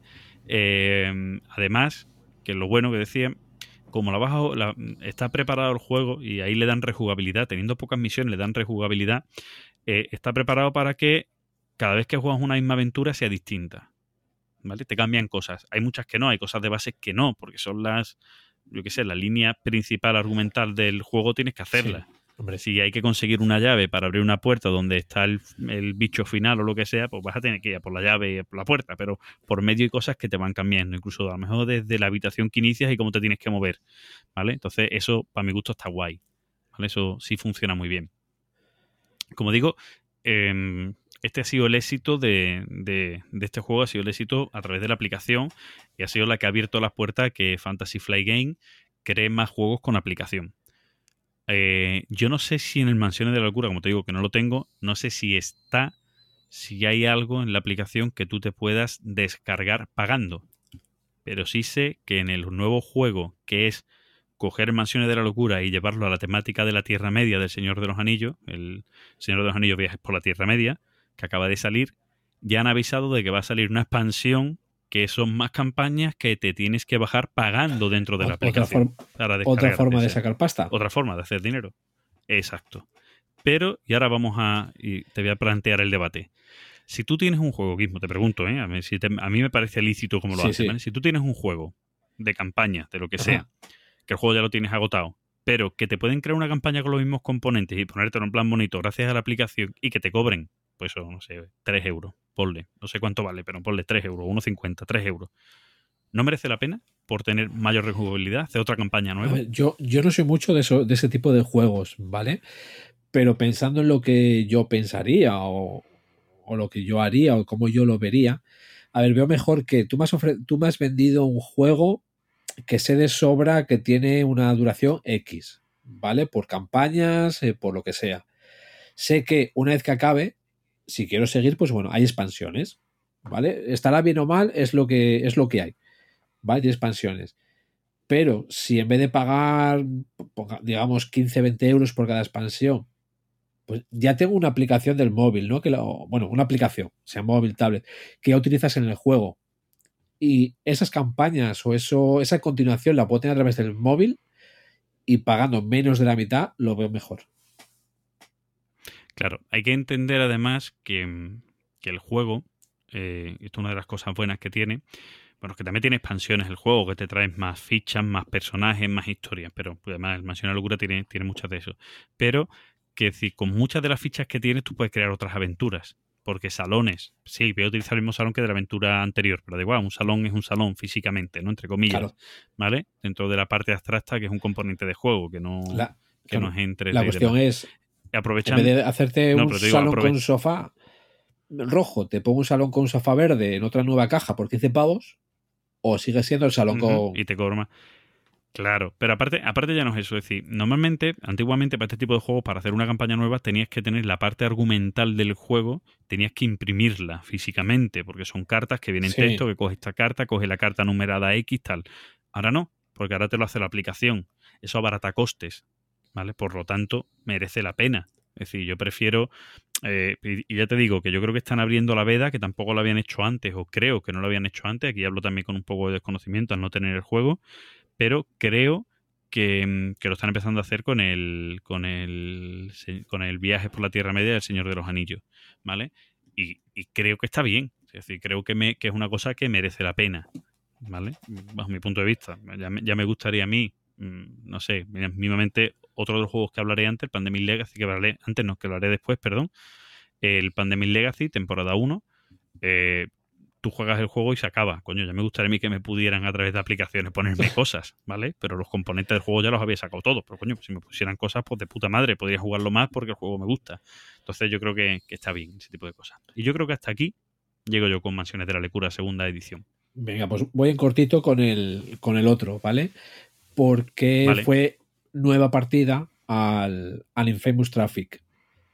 El de las garras del opio, que ya el anterior programa hablé de él en el timeline también. Y es, es que es un juego que ha, pegado fuerte, ¿vale? A mí, a mí me ha pegado fuerte. Porque es un juego que... te vo- te voy, a, te, voy, a parar un Sí. segundo. Mm, como idea, ¿no? Además, así, mientras hablamos tú y yo, para que, para que vean nuestros oyentes, como nuestros seis oyentes, cómo, cómo nos organizamos. ¿No te parece que sería guay meter cada X tiempo una sección donde hagamos un repaso hacia atrás de los juegos que habíamos reseñado, si hemos echado más jugadas para ver otras sensaciones de los mismos juegos? Sí, digamos, ir, ir, eh, ir sacando cositas. Hacer un rewind. de, de vez en cuando, bueno, con ese nombre no, que, que igual eh, Reich de Punto de Victoria nos cobra nos cobra pasta. Sí, sí, nos cobra, nos, no- nos pide la patente, ¿no? Sí, pero de- bueno, pero sí, de vez en cuando, digamos, hacer, mira, hemos hablado de esto.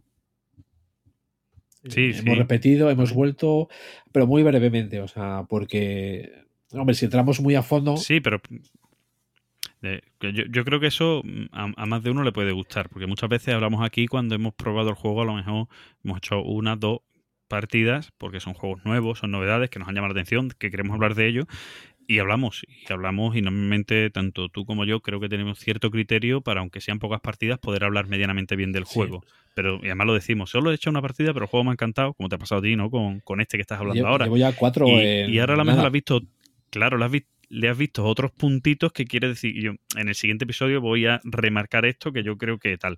Entonces yo creo que sí, que, que podríamos decir que a tres, cuatro episodios podemos hacer, en vez de un timeline, podemos hacer una sección de, de repaso de esos juegos con segundas, terceras Sí, no, no, sí, me parece, me parece, vamos, me parece perfecto.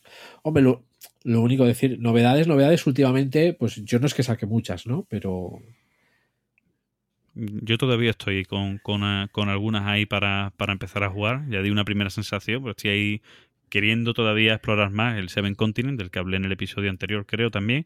Y, y sí hablaré de él más adelante cuando haya acabado una maldición completa que me queda. Así que no nos interrumpimos más y continúa No, con tu sí, juego. sí que, sí que otro tema que sí me gustaría tratar en alguna ocasión es el tema de, de las reseñas y con cuántas partidas.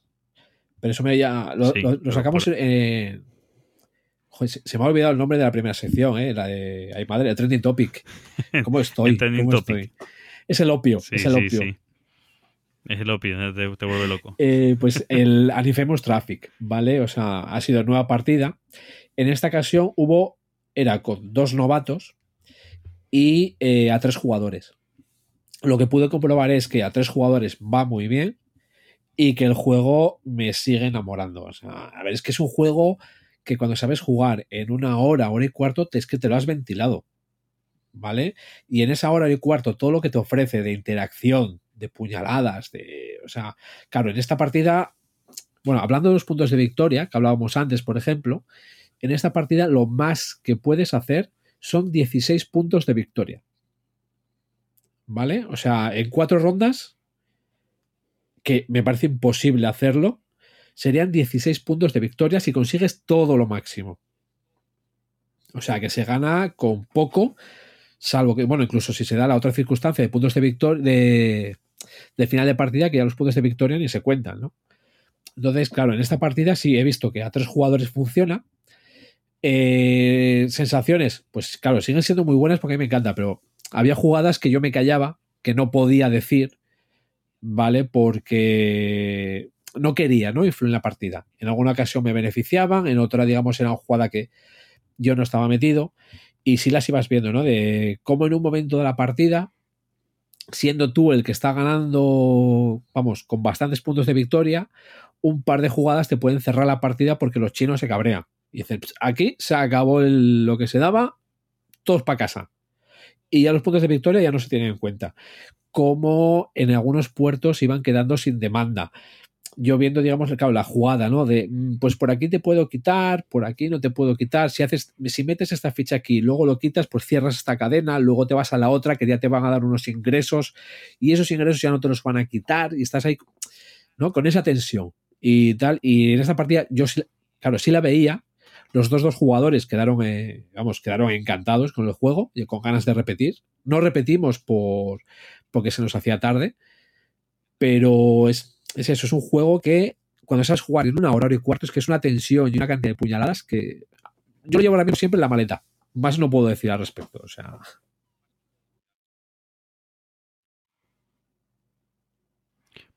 Mm, yo te, te voy a volver a hacer, a hacer preguntas sobre el juego porque veo, veo no solo sí, que, sí, sí.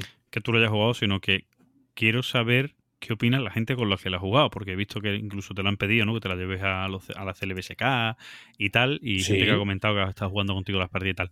¿Qué les ha parecido a otros jugadores? ¿Qué te, qué te comentan? Vale, con la gente que lo ha jugado, con los dos que jugué el otro día, con ganas de repetir. Ya te digo que, o sea, les gustaba lo que estaban viendo, por supuesto, no muchos no se enteraron, era la primera partida. Eh, los otros que, o sea, las otras partidas hemos coincidido, no, hubo que explicarlo en una ocasión, en, otra ocasión de las partidas que hemos jugado, pero que son en total de otros tres, cuatro jugadores más. Eh, de esos cuatro, tres, vamos, lo jugamos eh, encantados. Uno de ellos también lo tiene. Y otro yo creo que no se enteró mucho y, y, digamos, lo vio como muy azaroso. Estoy poniendo gesto de comillas, ¿vale? Pero bueno, Con las manos. sí. vale, o sea, lo- a ver, azaroso porque la partida se acabó en la tercera ronda porque se acabaron los dados de la, de la reserva. Y fue como, cago, cago en todo, yo tenía no sé cuántos puntos, no sé qué, y esto ya se acabó. Y dices tú, eh, llevo dos rondas jugando a esto. O sea, llevo dos rondas preparando para a la mínima que pueda, cierro la partida y gano por esto. O sea, es decir, Sí, azar, ¿no? pues a ese respecto no. O sea, los- es Azar- más, tiene un azar controlable, en todo caso. ¿No? eh, a ver, sí, porque tiene el único azar real del juego es eh, la forma de crear oportunidad en los puertos. Es decir, tú para poder poner una ficha en un puerto tiene que haber un dado con un valor O sea, alguno de los dados que haya de demanda tiene que tener un valor que coincida con los que hay en la reserva. ¿Vale? Es el azar que hay. Sí. Y, Habi- Habiendo un- dados. pero es que solamente se tiran cuando pones el dado ahí y luego ya no se vuelven a tirar. Sí, bueno, pero ya te, ya te cambian o te marcan y te pueden, en la partida te pueden beneficiar o fastidiar cuando se ponen. Sí, pero con un enviado especial ignoras esa regla. Vale. Y es una acción que digo, puedes hacer. Es, es controlable. Está, pero es controlable. Sí. Sí, lo que es, a ver, es las acciones de los jugadores. ¿Vale? Eso sí que no lo puedes controlar. Sí, bueno, pero es- eso es, eso es la guerra normal de cualquier juego. Es decir, ya está. Claro. Porque no es, un- no es un juego que hay interacción, no es un solitario multijugador. Por No, no, tanto, que va, vamos, Eso, eso te afecta, pero no es azar. Es una cosa que te afecta, No, no, pero no. no es azar. Son dos conceptos distintos. De hecho, acaban de sacar eh, otra vez, digamos, el tapete, creo que es de neopreno, y me lo he pillado. Has entrado, ¿no? Sí, sí, ahí, a- a- tenía que tenerlo. En este juego tenía que tenerlo. o sea, ¿Han cambiado el diseño gráfico de ese tapete o, o es igual de Creo que no. feo? Es igual de feo, el ¿no? ta- Es igual de espartano, que ya sé que me gusta esa palabra a mí. No, no, pues es que hay cosas espartanas y esto es feo, coño, vamos a reconocerlo, es feo. Feo. Sí, muy O sea, guapo no eh, es, muy guapo no es. Yo creo, no sé si te lo dije en el episodio anterior, pero me, me recuerda a los, a los juegos antiguos de Wallace, Sí, sí, sí, lo comentaste. con información Era en el tablero. mucha información porque con- Están todas las reglas en el tablero. Exacto, mucha información en el tablero, gráficos, como tú dices, muy espartanos. Te deja muy claro, por suerte, dónde va cada cosa y tal, pero, pero eso, Sí, ¿no? Sí. al final se ve como, como que el diseñador gráfico brilla por su ausencia. Sí. ¿vale? A, a nivel de, a nivel de todo lo que hay, de todo lo que hay en el tablero, pues eh, gente que no domine el inglés se te puede asustar, ¿no? De hecho, uno de los jugadores que no, no lo controla me pregunta, ¿independencia del idioma? Y digo yo, total, ¿vale? Es totalmente independiente el idioma. Claro, ve el tablero, ve, Claro. toca el texto y yo, no, tú tranquilo, que eso son las reglas. Sí, bueno, claro, y con una chuleta lo tienes todo. Es decir, lo mismo que podía pasar con el automóvil de Wallace. Exacto. Juego completamente independiente del idioma, pero que estaba todo escrito en el tablero y te podías rayar con eso si no sabías inglés, pero te daba la chuleta con las mismas acciones que es los mismos textos puestos en el tablero, pues puesto en una chuleta y listo, solucionado. Tal cual. Vale, pues bien, pues guay, me parece, yo sigo diciendo que es Sí, un sí. juego que tengo ganas de probar porque entra en la línea de los juegos que a mí normalmente me gustan. Bueno, me Sí, voy yo con mi siguiente juego. Venga, dale Venga. al siguiente. Bueno, al, al siguiente de lo que vas a hablar. Eso de juego. Joder, si no sabes cuál de los dos voy a hablar. Y si ahora te digo Catán y te jodo. Me da igual. Bueno, ese es más juego. Venga, Bueno. habla del Cat- Bueno, el, el- otro ya has dicho el nombre, pero. Sí, no, voy a, voy a hablar de Pandemic Legacy. El Catán lo voy a dejar para el último porque además el Catán una breve reseña de él, porque creo que medianamente todo el mundo lo conoce. Pero bueno, voy a hablar de Pandemic Legacy. Eh, yo he jugado ya Pandemic Legacy temporada 1 y temporada 2. Lo he disfrutado muchísimo. Y año y algo después, casi dos años, estoy volviendo a jugar al Pandemic Legacy temporada 1.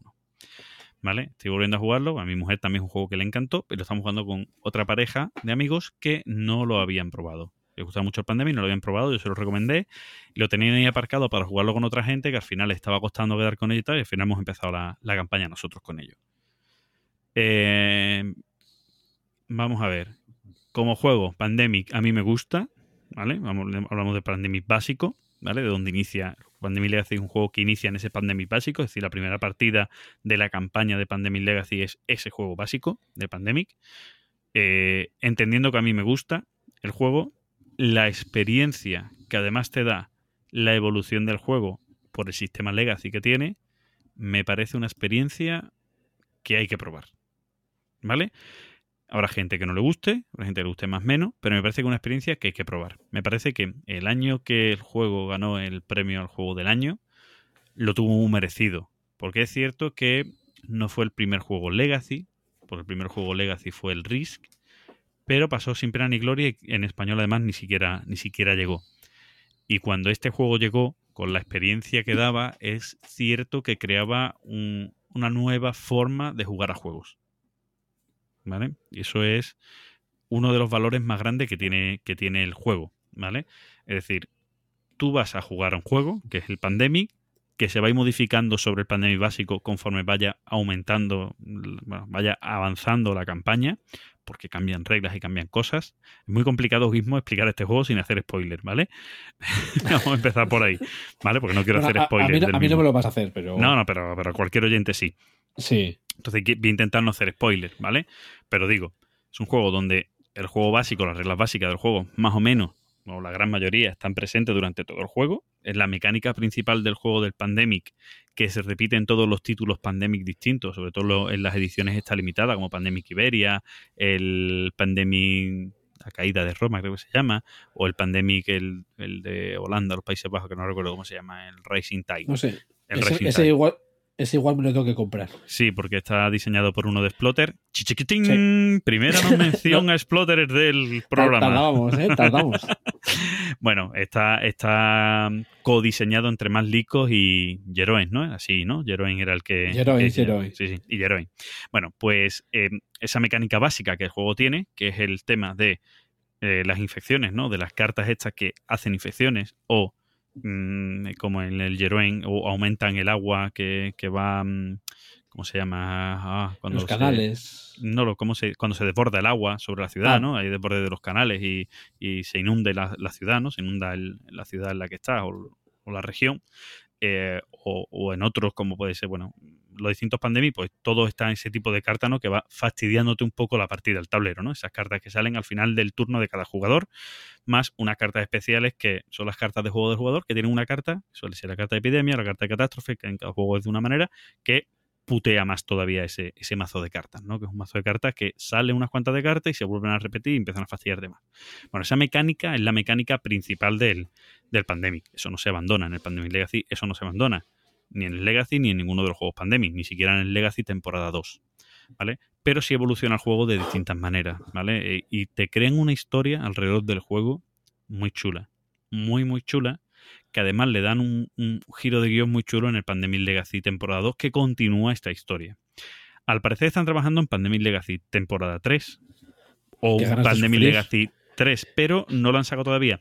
Porque además entre Pandemic Legacy 1 y 2 cierran un ciclo argumental. Entonces no sé cómo harán el 3, si van a continuar o, van a hacer otro argumento distinto, ¿no? Como, como las series estas que utilizan la misma el- un poco la misma temática, pero, pero crean otra historia distinta, ¿no? Han cerrado el hilo argumental grande y hacen otro hilo argumental distinto. Bueno. Yo, como digo, el juego me parece una experiencia muy grata, muy, muy chula, ¿vale? Eh, la evolución del juego es muy chula de cómo va pasando, de cómo va narrando. Te encanta que salga una carta que te haga abrir cosas nuevas, que te presente cosas nuevas, es que te encanta en el juego, ¿vale? Eh, las decisiones que tienes que hacer en el juego al final de cada partida, incluso al inicio, tienes que decidir qué mejoras coges para la partida, para el juego, para tus personajes y tal. Y eso es, ya te digo, es, es una sensación muy chula. Eh, que llega a pasarte que cuando intentas jugar una partida acabas, si tienes tiempo, acabas jugando dos, incluso jugarías tres, de esto que alguien diga yo, vamos a cambiar de juego, ¿no? O sea, porque, porque es un juego que engancha mucho en ese aspecto. Es un juego que de base, y digo de base, eh, vas a jugar 12 partidas para acabar la campaña, de base, porque son 12 meses, de enero a diciembre, pero si no consigues en un mes completar lo que tenías que conseguir, los objetivos que tenías que llegar, te permiten jugarlo dos veces, ¿vale? Puedes jugar un mes dos veces para intentar completar los objetivos. Si no lo completa, pasa al mes siguiente. Tiene unas penalizaciones, tiene una historia y, la, Ah. y, la, y va evolucionando el juego de manera distinta, ¿vale? Te, te iba a preguntar si salía alguien de la caja y te pegaba, si no pasabas a la segunda. Sí, bueno, tiene, tiene el, ju- el juego tiene una, car- una caja de cartón de estas que tienen cosas escondidas dentro, que es la caja número 8, que te hacen pegarle una, pa- eh, una pegatina, que dices tú y yo lo podían traer ya impreso. Es una pegatina que es, si fallas no sé cuántas partidas seguidas, creo que son cuatro seguidas, abre esta caja. ¿Vale? O sea, esa es la torta. ¿Vale?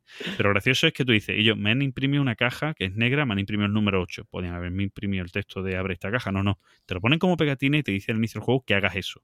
¿Vale? Es como diciendo, eh, tú, tío tonto, tenlo en cuenta. ¿Vale? Es como. Y te lo recuerdo por si acaso. Claro, es una forma muy bonita de recordártelo, ¿no? Es decir, ahí lo pones, ¿vale? Y sobre cajas que son todas negras con las letras en blanco, pones una pegatina amarilla y chillona para, para acordarte. Y yo creo que, bueno, mm, voy a hacer una pequeña ficha del juego que no hemos hecho ninguna hoy. Bueno, Pandemic era- Legacy. Sí, es un juego ya que hemos estado hablando y tal, y que. Pero bueno, Pandemic Legacy. so- las fichas están sobrevaloradas. Sí. bueno, voy a decir que en España está editado por Debir, ¿vale? Eh, creo que todavía están a la venta los dos, porque han estado durante mucho tiempo agotados. Creo que ahora mismo están a la venta los dos, temporada 1 y temporada 2. Eh, el juego está diseñado por Maslico, y este Legacy, porque el sistema Legacy lo inventa o lo desarrolla Rob Daviau, que bueno, que está haciendo muchos otros juegos. El posiblemente lo más famoso Legacy que haya hecho sea el Pandemic, porque luego también sacó el juego Seafall y otros juegos y no, no llama Que no tanto tiene la... mucho éxito el Seafall. Claro, ti- tiene su explicación. ¿eh? Seafall es un juego competitivo y un sistema que va avanzando competitivo que puede dejar uno un poco arrinconado, pues no, la gente a lo mejor no tiene tanta ganas de jugar. El juego cooperativo para el sistema Legacy creo que funciona mejor. Lo mismo pasó que con el Risk Legacy no llamaron mucho la atención y con Pandemic siendo, co- siendo cooperativo sí ha funcionado mejor. Eh, y el juego es de uno, de un, no sé si de uno o de dos a cuatro, yo creo que es de dos a cuatro. No estoy leyendo diría la que de ficha, la uno, estoy ¿eh? haciendo de memoria. Estoy haciendo de Yo memoria. que de Yo creo uno que- porque es cooperativo. Sí, pero yo creo que no. Eh, te lo voy a decir ahora porque lo tengo por aquí abierto. Y eh, no, de 2 a 4. ¿Vale? Es un juego cooperativo, Yo- pero que necesitas dos personas mínimo. Ahora, Yo creo siendo que un juego te pone de cooperativo, dos a, de, te siendo pone un juego cooperativo, cuatro. tú podrías hacer como el que juega con dos personajes Claro. distintos y jugarlo. Sí, pero es un juego de 2 a 4. Es decir, eso pasa en muchos juegos. Eh, yo puedo jugarlo solo, pero me va a obligar a no ir con un solo personaje, sino a ir con dos. ¿Vale? Yo es que creo, yo es que creo que te pone lo de de 2 a 4 porque no estaba, cuando salió no estaba tan de moda lo de poner de 1 a en todos los juegos. Mm, yo creo que no. yo creo que directamente ser, es ¿eh? por- no, no, yo creo porque el siguiente juego que ha salido más tarde también pone 2 a 4. Yo creo que es porque es necesario que haya dos personajes mínimos en el juego. ¿Vale? Porque No si, si hubiera un solo personaje, todas las cartas de Saninael y tarde o temprano es más fácil. O, o más fácil o, o más complicado, pero normalmente es más fácil hacerlo. ¿Vale? Tiene que haber Sí, dos es- personajes para que se dividan las cartas, para que se dividan Eh, cosas. Igual es una forma ¿eh? de, Sí. de forzarte a jugar con dos. Claro, aún así, mm, el juego se juega mejor con cuatro. ¿Vale? Eh, todo en los dos, tanto en el 1 como en el 2, best. O sea, lo mejor, según BGG, es jugarlo con cuatro. ¿Vale? Y como digo, hasta aquí. Yo no me gusta por la parte de jugador alfa. Eh, te digo, em, es- a ver, en todos los cooperativos, absolutamente en todos puede haber un, un alfa Casi que... todos. No, no, todos. Y ahora entramos, ¿vale? Eh, puede, puede haber una persona que al final mande, ¿vale? Pero hay juegos que lo permiten más y juegos que lo permiten menos. Es decir, incluso Magic Maze hay un juego que lo permite muchísimo menos, pero lo permite al fin y al cabo. Sí. Si yo soy el que más visión tiene, yo voy cogiendo el peón rojo y voy moviéndolo yo a todo el mundo para que todo el mundo me eche cuenta a mí, ¿vale? Y si tengo Sí. una buena mente, todo el mundo me va a estar echando cuenta a mí y hacemos lo que yo diga. ¿Vale? Y una sola persona, y rompe un poco el juego porque una sola persona tiene la visión de todo y no hay jaleo, hacer un juego en tiempo real. ¿Vale? Eh, este, eh, si tú pudiéramos hacer una escala donde uno sería el juego que puramente alfa tiene todo el control del juego y 5 en el donde menos control del juego tiene, Magic Maze sería un 5 y Pandemic Legacy estaría en torno entre el 2 y el 3, hacia un 2 y medio. ¿Vale? ¿Por qué? Yo te pondría más hacia el 2, ¿eh? Dos y medio. ¿Por qué? Porque es cierto que eh, entre todos vamos a narrar y vamos a aconsejar y vamos a pelearnos incluso por qué tiene que hacer un jugador en su turno.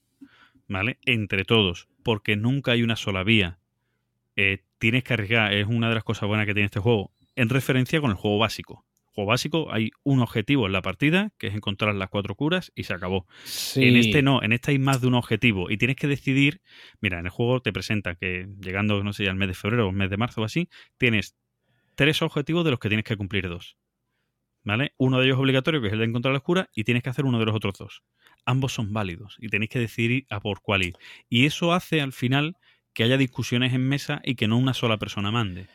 ¿Vale? Y ahí es Sí, donde no. se... Sí, no, enti- entiendo, entiendo lo que quieres decir y esa parte sí te la compro, pero sigo pensando lo mismo. Bueno, ya está. Yo te, yo te digo que, y, y soy de los que, entre comillas, ¿no? Le, le jodes el, el macho alfa, en, como el macho alfa, el, el- el director de juego, ¿no? El, ¿cómo, cómo se le llama Sí. en los cooperativos? Coño, el... Macho, el, Efecto alfa, líder. el jugador alfa. Ah, Efecto- eso es. efecto líder, perfecto, sí. ¿vale? Sí, Eh, a mí me jode, ¿vale? Pero, pero me jode, a ver, me jode, eh, y me jode más cuando veo que hay un jugador que no juega, ¿vale? Cuando, aunque, Es que aunque eso- no haya un líder suceder. solo, claro, aunque no haya un líder solo, imagínate un juego de cuatro y hay tres que son líderes y uno que no juega, no mola, tampoco me mola. No. Vale, sí, yo, No, yo soy de los que cuando estoy jugando un juego de este tipo digo, espera, espera, ¿tú qué crees que tienes que hacer? ¿Qué vas a hacer? ¿Qué- qué-?" Intento hacer que esa persona se implique, Sí. ¿vale? Y te digo, Claro, a ver, con la premisa que el juego te, te mete argumentalmente, crea que todo el mundo quiera participar, ¿eh? que, que eso es importante. Es decir, es un juego que lo han Sí. llevado a muy temático gracias al Legacy. Lo, lo que pasa es que yo ahí lo veo más que depende del grupo, ¿vale? O sea, porque con esa premisa, eh, tal como juegas tú, que me parece, digamos, lo adecuado, y con esa premisa, cualquier juego cooperativo pierde el efecto líder. Claro, pero es que eso, es- eso es lo básico. Hay que, a ver, es como jugar a un party, a un juego party, intentando nada más que llegar a la victoria, sin intentar Sí, bueno. divertirte en el proceso. ¿Vale? El, Claro. el- el mal error de un juego cooperativo es ganar a toda costa. Y si hay una persona, una mente analítica mejor que el resto, pues dime, amo, ¿qué tengo que hacer? Eso es cargarse un juego cooperativo. ¿Me entiendes Sí. o no? Entonces, Sí, sí, sí, Eh, entiendo, ¿eh? O sea, Entiendo que no es que sea el grupo dependiente, sino la forma de enfrentarte a un juego cooperativo. Eh, Es una de las Ah, que, temáticas que, yo- tenemos, una de las temáticas que tenemos Pablo Hilo para algún programa es cómo nos enfrentamos a un juego, ¿no? Pues esto es igual. Esto es igual. Eh, hay que saber enfrentarte directamente hacia, hacia los juegos cooperativos como tiene que ser. En, en las dos vertientes. En la vertiente que todo el mundo participe, ¿vale? Hacer que todo el mundo participe e intentar que, que, que no ponerte tú por encima de los demás en tus ideas. ¿Vale? Yo me pasa y me tengo que morder porque además yo soy líder nato en, a nivel social, soy líder nato en las asociaciones y los sitios que me meto suelo ser líder nato. Acabo siendo líder, pues bueno, por- porque en el mundo de la psicología que se habla muchas veces, los roles que cada uno tiene, yo tengo el rol de líder y me sale solo y, y tal, ¿no? Y por mi forma de hablar por y mi forma por- de eso- gestionar a la gente. Por eso nos llevamos bien. Yo, yo suelo ser el segundo en la sombra, ¿no? Entonces, Entonces, como, como líder nato, eh, me tengo que morder muy mucho la lengua en este tipo de juegos para al final hacer algo que no es lo que yo quiero, que pienso que se está equivocando. Pero, pero me he acostumbrado a morderme la lengua en ese aspecto y dejar que los demás hagan y que se equivoquen ellos y que vean que yo llevaba razón. claro. sí, yo, yo una frase que me dicen mucho es la de tenías razón. Vale. Pero Bueno, te voy a decir una cosa, tu mujer no. ¿Vale? Sí, sí, no te creas, ¿eh? Lo que sea, luego no te lo va a reconocer tampoco. Bueno, No, te- no me reconoce ni cuando, te- ni cuando tengo razón. Bueno, pues ya te digo, eh, el, el mm, mal Lo trataremos más a fondo en el abro hilo, yo creo. Sí, cuando hablemos de los juegos cooperativos. Pero, pero ya te digo Sí. que, que el mal del efecto líder, yo siempre pienso, al igual que en los juegos parties y demás, que es una mala manera de afrontar el juego en el grupo. Ya está. Sí, por supuesto. Por supuesto. está. Y hasta ahí llego. Y Gizmo, dale tú con tu siguiente, anda. Venga, ¿qué quieres? ¿El, el gordo o el chico? Vale, Dejo el que elijas. prefieras. Eh, te- Voy a hablar de los gordo para el dos. o final. sea, venga. Gordo para el final, venga. Pues una, una pedazo de novedad, ¿vale? Vamos a eh, una partidita al Bonanza. Juego del 97, pero que yo tengo una edición del 2007. ¿Vale? Este es el juego que cuando la gente se extraña que el señor V. Rosenberg dice, pero es que ha hecho el agrícola y luego ha hecho el caverna y luego y son todos iguales. ¿Qué te esperas del tío que ha hecho el Bonanza que debe tener como 50 expansiones siendo todo lo mismo. Si el tío lo venía avisando. Sí, ¿Vale? sí, vamos, claro, lo- claro lo dejo. Ahora te cuento yo un, un detalle, un- una cosa que a mí siempre me ha, he, he dudado, ¿vale? Una cosa que me ha rayado mucho de, con, con este autor. Dale caña tú a la Pues de eh, sí, el Bonanza es, a ver, es un juego de cartas eh, que para mí es de los mejores juegos de negociación, ¿vale? Súper divertido y siempre se genera un rollo espectacular, ¿vale? En la mesa. En esta ocasión lo jugamos a siete jugadores, ¿vale? Que es el máximo. Eh, bueno, yo tengo la expansión, ¿vale? Están cambiando judías. Y el juego es de negociar con judías, ¿vale? Tú tienes una mano con judías, hay diferentes tipos de judías y tienes que plantarlas en tus campos. Lo divertido de este juego es que las cartas que tienes en la mano no las puedes cambiar de orden, ¿vale? Y en tu turno tienes que plantar las primeras que tienes en la mano. ¿Qué dices tú? ¿Cómo te libras de ellas? Negociando. Y es que ahí es donde, ¿no? donde viene la, la parte divertida del juego.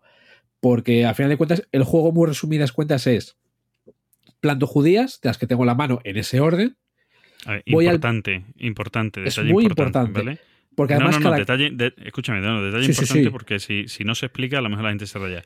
igual Tú tienes un número limitados de sitios donde plantar. es decir, es. tienes dos espacios de base más un tercer espacio que tienes que comprar. ¿No me equivoco? Perfecto. Perfecto, vale, es que te- yo hace años ya que no juego, ¿eh? Entonces, si tú tienes ya plantadas dos tipos de judía o las tres tipos de judía porque tienes ya el campo tercero comprado, o sea, nada más que puedes jugar con esas tres judías. Y si tienes otra en la mano, no puedes hacer nada más con ella que cambiarla. Claro, porque si, o sea, estás obligado a plantar. Y estás obligado a plantar las de la mano y luego las que vayas en el mercado y las que negocies, y estás obligado a plantarlas. Si no tienes un campo donde puedas plantarlas, tienes que cosechar las judías que ya había ahí. Y con ¿Qué ello sucede? ganar menos puntos. O ninguno. Eso es. Porque hay algunas judías que necesitas cuatro de un tipo para que te den una moneda. Si tienes tres y tienes que plantar, pues ajo y agua. Hay otras que sí, ¿no? Que te vas preparando y tal, pero. O sea, el juego es la planificación de lo que voy a plantar, lo que quiero plantar y cómo me libro en la negociación, ¿vale? Porque se pueden regalar judías, si se aceptan, ¿vale? Es obligatorio que se acepten. Puedo recibir judías a cambio, puedo cambiar siete judías por una, dos por otra, o sea. Y pues ya digo, en esta partida eran todos nuevos, partida 7. Lo... Sí, a las 7. Uh, qué guay. Hay negociación gorda. Para mí lo ideal es 4 o 5, ¿eh? La, la cuestión es que, bueno, al principio les costaba, ¿no? Un poco entender eh, cómo iba acabando la cosa. Pero vamos, enseguida lo, enseguida lo entendieron y ya se empezó el desfase. Y aquí yo me acuerdo de una partida en las CLBSK. Me acuerdo de Bowie en la partida, ¿vale? Que sé que lo jugamos mal, ¿vale? Lo estábamos jugando mal porque la, según las reglas, tú las judías que negocias se te quedan para plantar. Ya no puedes volver a negociar, ¿no? En ese turno. Es decir, si yo te doy dos Sí, si judías recibo- bomberas, tú esas dos judías ya se te quedan ahí. Y nosotros no. Digamos, hicimos, era comercio, pero a lo loco. Y claro, lo que se montó allí, venga, te cambio dos bomberas por una mierda. Porque así luego las bomberas las cambio con una boxeadora, con el de más allá. Bueno, eso sí, la partida fue espectacular, ¿vale? Esta, digamos, pues hombre, no llegó a ese nivel, aparte de que lo jugamos bien, pero sí que esa parte de la negociación y esa tensión, ¿no? De, ¿Y cómo acaba siendo la partida? En plan de, oye, te regalo, te regalo una boxeadora. No, no la quiero para nada. Así, así te la comas. Y cómo la gente, cuando sabe jugar, va diciendo, pues no negocio con esa porque sé que te la vas a comer. Y así te, Te va a doler. Te va a doler mucho. Y vamos, a mí me parece un grandísimo juego. ¿eh? Sí. em, yo decía, te decía antes que hay una cosa que, que me llama la atención de este autor, que habiendo creado este juego con, con el sistema de negociación que tiene, porque ya el sistema de plantación ya lo, ya lo hemos visto, Sí. ¿no? El sistema de los campos y demás, es algo que lo ha explotado mucho. En ninguno de sus juegos posteriores ha utilizado esa mecánica de negociación donde en muchos de los juegos podía encajar. Sí, lo que pasa es que igual no quería dar ese aire, ¿no? Que tenía este, este juego. A ver, este es- Sí, realmente pero- es un filler, aunque te marque Claro, 45 pero no, eh, minutos. En algunos de los juegos que este hombre ha creado de plantaciones y demás, pues se podría negociar con esas plantaciones es también, es similar a lo que se hace aquí, y hubiera dado una interactividad en alguno de los juegos curiosa. El, el a las puertas de Loyan tiene una cosa, entre comillas, ¿no? Similar, pero que no es, no es realmente eso, es otra historia. Es la forma de poner cartas en el juego, coger cartas y ver qué jugador Sí. interactúa en el turno con el otro jugador y que entre ellos pues se pueden hacer cosas, pero no hay un intercambio, no hay una negociación que yo creo que en algunos de sus juegos hubiera estado guay. No sé si, Sí. si él pudiera crear un, un juego te- temático con huertos como a él le gusta, con otra parte que sea la parte de mercado y negociación de trueque clásica. Sería una cosa así guapa y chula. ¿sabes? Igual, igual le podía haber dado algo de chicha al Reinhold así. Pues sí, Mira. pero, pero Pero no voy a decir más del Reinhold hasta que lo venda. vale, vale, vale. ¿Qué tiene la edición española o la...? Edición española. Vale, vale. Vendo baratito, vendo baratito. Bueno, pues em, el juego, el, el juego que tú estabas hablando, ¿cuál era? Perdona, él. El Bonanza. Y, y trata de Plantas judías. y, Y ¿qué más cosas comerciar. Y Vale, comerciar. pues me, pues me voy a ir al Catán. Que es lo que quieres tú. Hombre, me voy a otro juego donde la negociación es la parte central, entre comillas, del juego, ¿vale? O la chicha del juego. Y hablamos de un juego clásico como es el Colonos de Catán. ¿Por qué hablo de él? No lo he jugado, Gizmo. Voy a hablar de él sin jugarlo. ¿En serio? ¿Nunca lo has jugado? No, no, sí lo he jugado. Ah, vale, veces, vale. Digo que no lo acabo de jugar hace poco. Es que vale. el fin de semana pasado eh, estuve eh, llevando a cabo el clasificatorio de Catán que hacemos en Huelva para el Nacional, que se hace luego en Madrid. ¿Vale? Entonces es un juego que me, que me empapo mucho, que me sé muy bien las reglas, que eh, mi colega Eden además se curra siempre eh, los escenarios. Nosotros una cosa que hacemos, no sé si lo hacen mucha más gente cuando organizan el clasificatorio de Catán, es eh, preparar escenarios. Para la distinta fase, que hay tres partidas preliminares, una semifinal y una final, preparamos los escenarios. Y, gusta de, de- de ver, en este caso siempre los hace Den, yo le puedo hablar y tal, pero los hace él, pero gusta de ver y decir, hostia, mira, pues en esta partida voy a poner los adobes, los voy a poner cada uno en un extremo aparte para que sea muy complicado que alguien coja el monopolio tal, ¿vale? Y, y creas juegos donde hay que comerciar mucho o al revés. Voy a poner todos los elementos lo más junto posible, pero lejos del puerto donde se pueda vender ese recurso a dos por uno, para que si hagas el monopolio tengas que moverte hacia el otro lado, ¿no? Y, y crear así para ver cómo la gente tenga que currarse la partida de una manera u otra. Es una cosa que me encanta. Y voy a hablar un poco del juego, después de haber dicho lo del clasificatorio y demás. Bueno, a ver, Catán. Eh, mucha gente dice que este juego es el que inicia el nombre de Eurogame, ¿vale? Eh, yo siempre digo que, bueno, que juegos de corte Eurogame ha habido previamente, pero este a lo mejor es un juego que lo hace más famoso, estos juegos de mesa un poco más modernos, ¿no? Sí, Eh, quizá, quizá el más. que ha hecho, ha hecho tener el ruido, ¿no? Al término. Sí, pero que, eh, me- por ejemplo, Six Saxon, eh, un autor del que luego hablaremos con alguno de sus juegos, eh, ha creado juegos muy anteriores donde están los conceptos estos típicos de un Eurogame, ¿no? Puro, puro y duro, ¿vale? Pero bueno, eh, es el que más o menos se, se encumbra con ese nombre de darle la fama al término de juegos que vienen de Europa y con un, un corte muy similar, ¿vale? La escuela alemana, nunca mejor dicho, de, Sí. de los juegos de mesa. En Catán, eh, supuestamente nos pone en el papel o en la piel de una gente que llegamos a la isla de Catán y que vamos a, em, em, ¿cómo se dice?, ocuparla, ¿no? Eh, crear nuestras ciudades y expandirnos por la, por la ciudad, ¿vale? Donde vamos a, echar raíces. Y em, pues cada jugador es como una facción, pues que intenta coger los mejores espacios de la isla pues, para crear sus ciudades, sus poblados y sus ciudades y eh, crecer, ¿vale?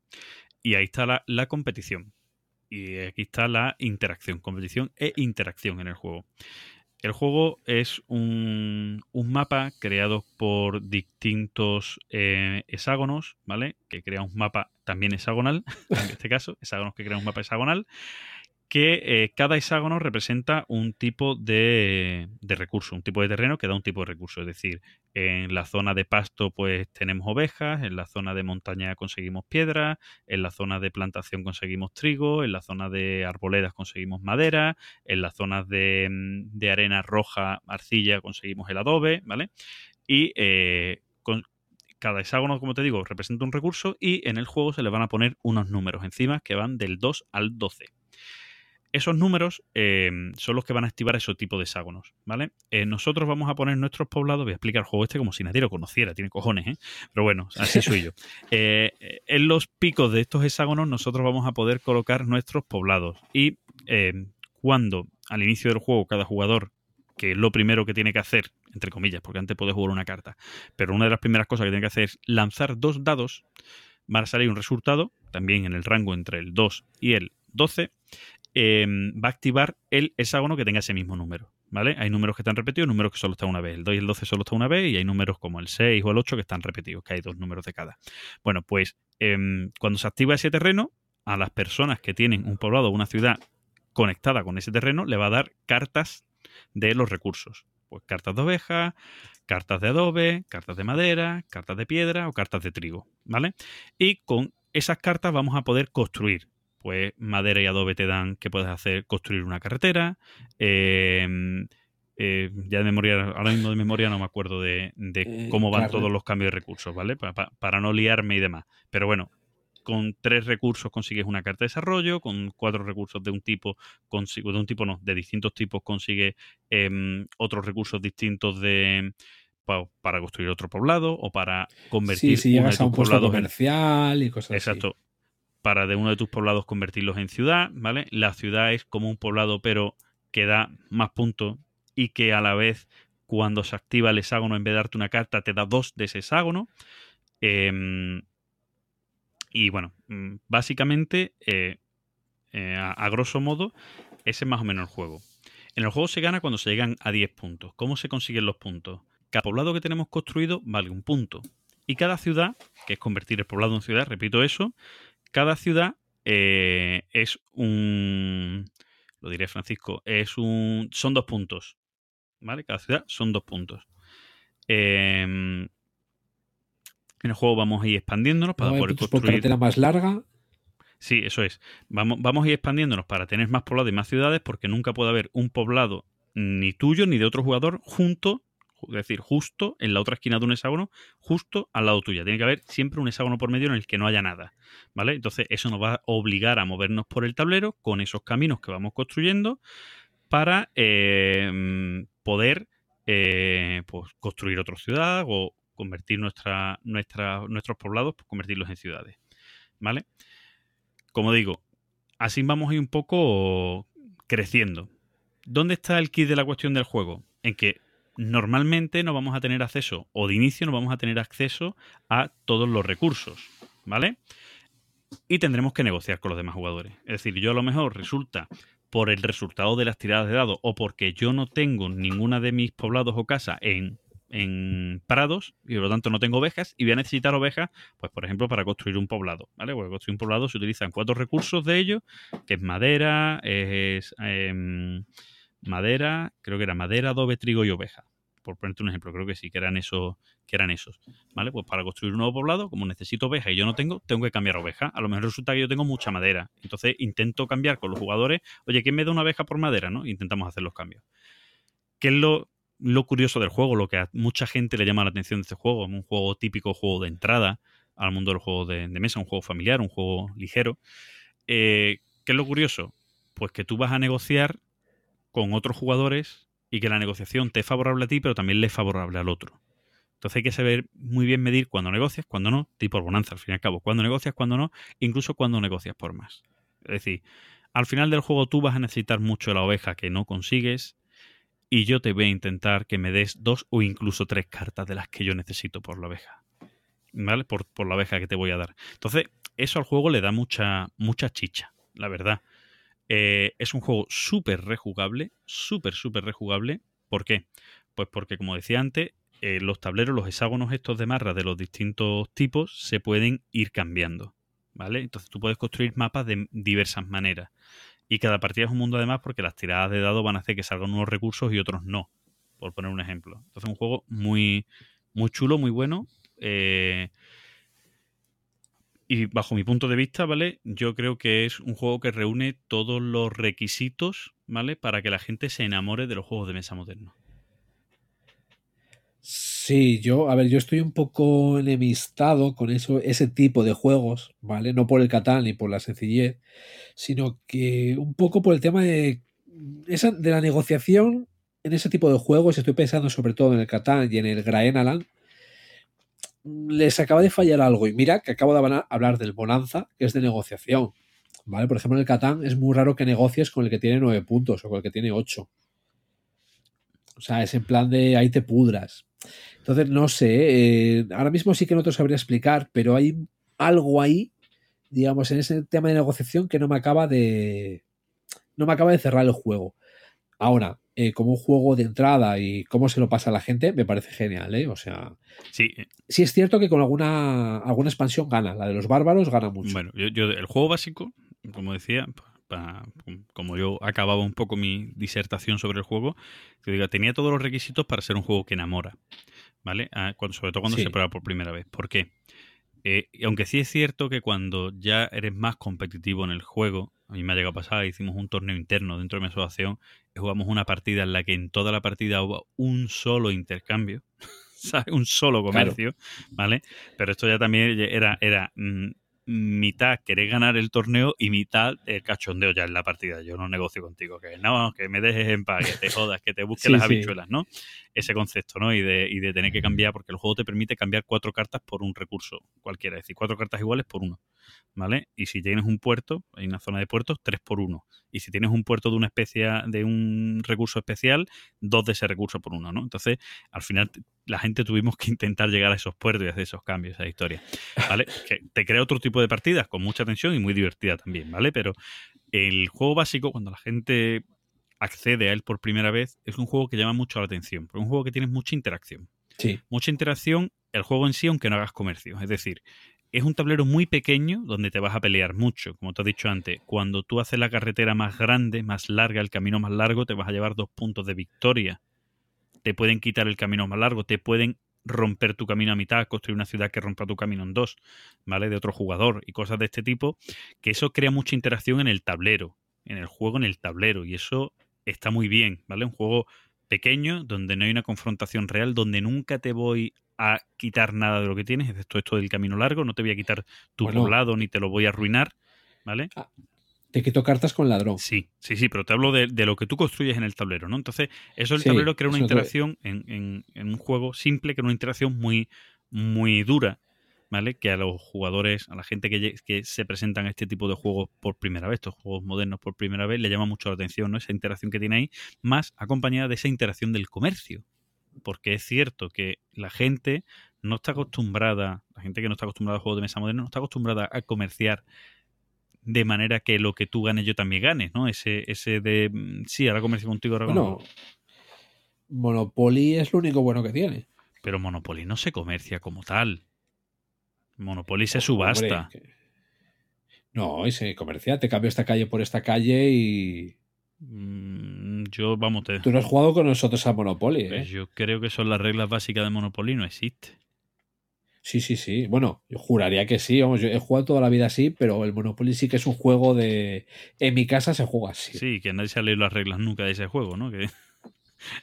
Eh, Pero creo que esta parte sí se permitía. bueno, ¿eh? no, no, no lo sé. Es es la única chicha que tiene. Sí, no, no lo sé, pero también es distinto al fin y al cabo. Te cambio esta calle por esta calle para que tú tengas Sí, la- sí. las tres iguales del sitio, bueno, pero a la vez es distinto, porque en este juego te digo, sobre todo al inicio, el comercio suele hacerse y se, suele ser muy fluido, además al inicio, incluso cuando Sí, los jugadores son nuevos, eh, eso, como tú dices, el comercio se va restringiendo conforme se va, se va llegando al final del juego.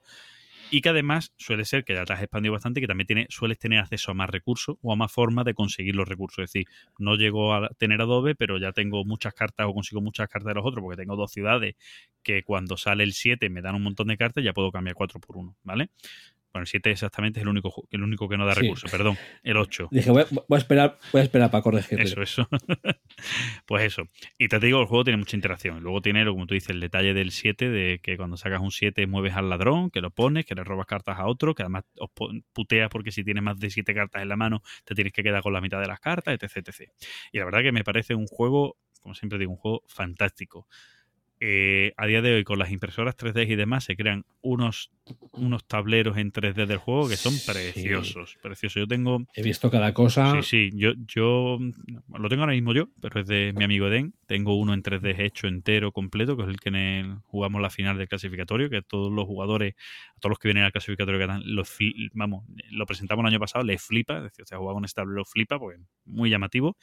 Y em, yo, yo tengo la edición décimo aniversario en España, creo que fue el quin- 15 aniversario del juego real, una cosa así que fue la de mm, una versión de madera, que sacaron con caja de madera y demás, preciosa. Esa es la versión que yo tengo, que es hasta seis jugadores, que ya tiene la expansión para seis jugadores y tal. Esa es la que yo tengo, y la verdad es que un juego que creo que tiene que estar en todas las ludotecas o casi de los, de los jugadores. Casi, casi. ¿Vale? Pues, y hasta ahí llego. Venga, pues le voy a dar yo al último. Y voy a empezar pidiendo ya disculpas a, a Gambito porque no le voy a dedicar el tiempo que, es, que se merece este juego, ¿vale? Porque ha sido partida al Henshin de sí, ¿vale? Venga, le voy a hacer una mini ficha, porque ya que no voy a entrar mucho en, en mecánicas ni nada, que es un juego Gambito, que es 2000 nuestros, nuestro tercer oyente, creo, ¿no? Al menos es el spammer. me está quitando mi... El papel que hago yo en otros sitios me lo, me lo está ocupando eh, con nosotros. Bien, hace bien. No, no, por supuesto, ¿eh? O sea, a ver, que además que me cae muy bien. Es un juego de dos jugadores, duración 90 a 120 minutos, una, una dureza de 2,88, ¿vale? Por ser la primera vez que, de- que demos la dureza hoy. Diseñado por Daniel Berger. Y sí voy a decir eh, la editorial, que es Nightworks LLC, LLC, porque, bueno, creo que se portaron muy bien cuando yo compré el juego, ¿vale? Yo compré el juego y compré las monedas de metal eh, que habían sacado en el Kickstarter, aparte, y cuando me llegó el juego no me llegaron las monedas y la caja me llegó eh, rajada por una esquina, ¿vale? Entonces eh, se portaron muy bien en resolver todo el tema. Por eso, digamos, quería, quería mencionar a la, editorial. Y el juego es la, es la primera guerra púnica, ¿vale? Entre Roma y Cartago. Es como el hijo de la Few Acres of Snow.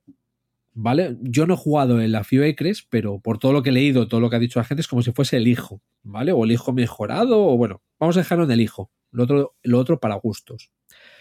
Donde tienes esa parte de deck building, ¿vale? Empiezas con un, con un mazo estándar y vas comprando cartas cuando tú quieras. Y es un juego que nos tiene enamorados a todos lo que, los que lo hemos jugado, ¿vale? Bueno, vamos siendo tres. en, el, en el club lo vamos jugando solamente tres, ¿vale? Yo soy uno de ellos que soy el que lo tiene. Y las, las tensiones que te genera, ¿no? De. Porque ahí la cuestión tienes tema de sacar puntos de victoria, tema de conquista, tema de pegar, tema de necesito estas cartas para el mazo, eh, ahora que hago con, con, mis barcos, le voy a hacer eh, le voy a hacer un pillaje, a ver si le pillo y le puedo quitar pasta ahora que está fundido o voy a por un saqueo, le quito una ciudad. Voy a intentar conseguir puntos de victoria para ver si le saco la partida, ¿no? Tiene muy típico en estos juegos victorias automáticas y disparadores, ¿no? De final de partida. O sea, la victoria automática es si llegas a esas condiciones, la partida se acabó y gana el que tenga que ganar. Pues eh, si, si, uno de los jugadores controla Sicilia entera, ganó. Directamente, da igual los puntos. Si saca 25 puntos de, de ventaja al otro jugador, ha ganado y ya está. O sea, se acabó la partida. Bueno, se acabó la partida, más coincide, ¿no? ¿Cuánto, ¿Cuántos puntos de ventaja? Y luego tiene 25. Vale. ¿Vale? Luego tiene otras condiciones que es disparador, ¿no? De final de partida. Es decir, pues si un jugador ha llegado a 90 puntos, se dispara la partida. Se suman los puntos que haya que sumar eh, adicionales y el que haya ganado gana. Si se llega al doceavo turno, eh, lo mismo, ¿vale? Es disparador de final de partida, no es victoria automática.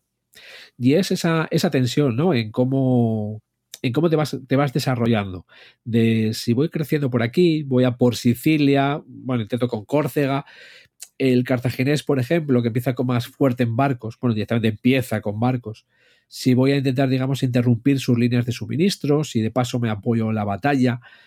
Eh, si el mazo lo tengo muy gordo ya, digamos, no me sale lo que quiero, me voy preparando las cartas para hacerle un saqueo y luego eh, asentarme en lo que le acabo de, lo que le acabo de hundir, e ir quitándole de un sitio, ir quitándole de otro, o sea, ese toma y daca que se juega más rápido, ya digo, con mucha tensión, de componentes es guapo, ¿vale? O sea, el tablero está muy chulo, y luego ya con las monedas metálicas, pues eh, ni te cuento.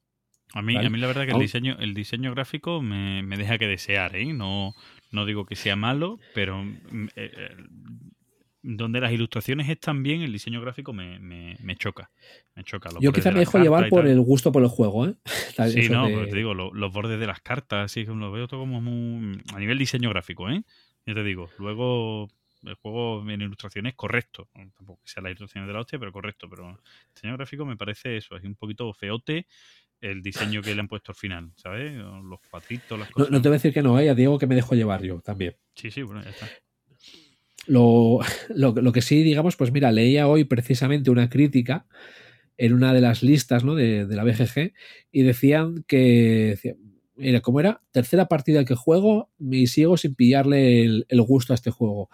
Y lo que ha sucedido es esto, esto y esto, como pasa siempre. Dices tú, esto, pues aquí algo falla, porque lo que tú has hecho tres partidas, nosotros no, lo hemos, no hemos sido capaces de hacerlo. Uh -huh. Eso a modo de comentario, ¿vale? O sea, digamos, él se hacía muy fuerte con Roma, enseguida se hace con Sicilia, en nuestras partidas está sucediendo al revés.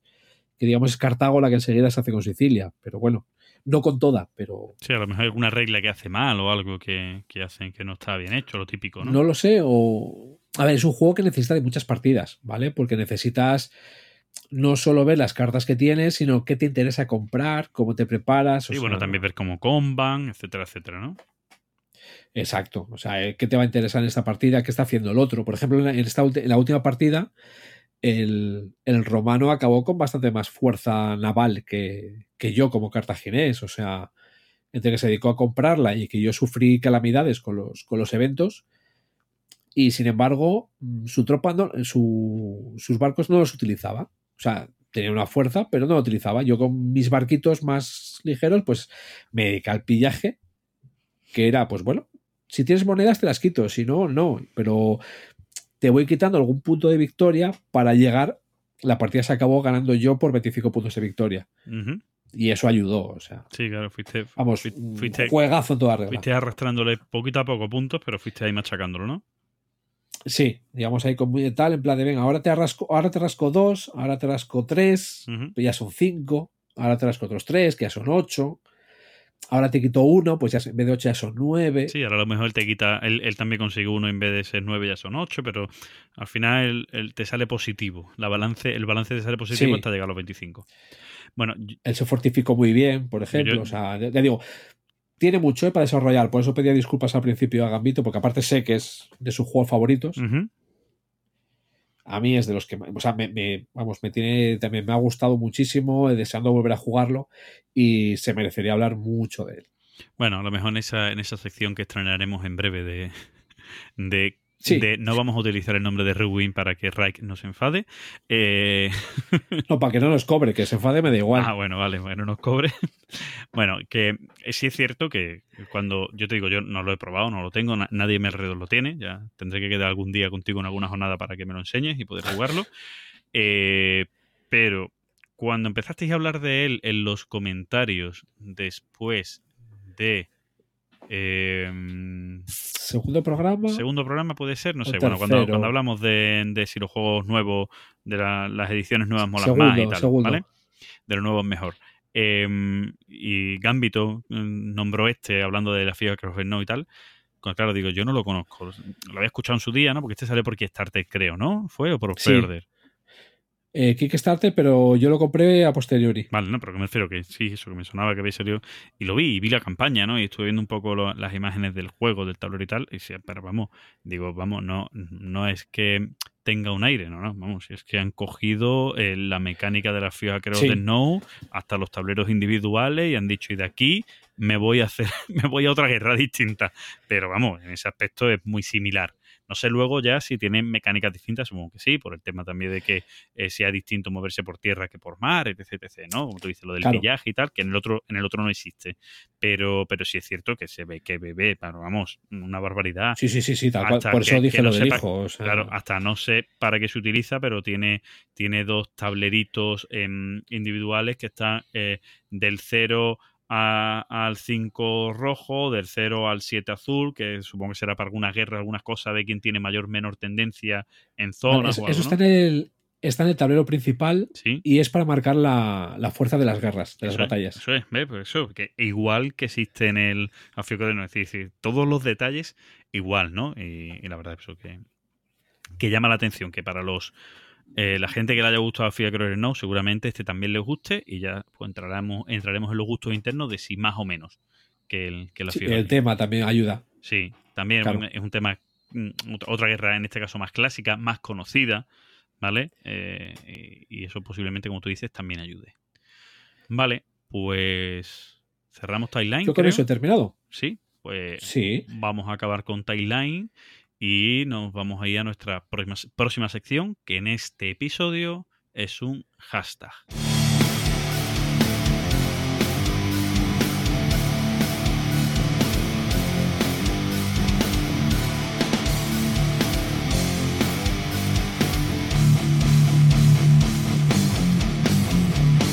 El hashtag del programa. Bueno, pues ya estamos en nuestro hashtag del programa y hoy, como hashtag, no tenemos una editorial, como hemos tenido últimamente, eh, hemos tenido editoriales, sino que nos vamos a ir a un hashtag que es un, em, una mecánica. Bueno, una mecánica no, una familia, ¿no? Podría.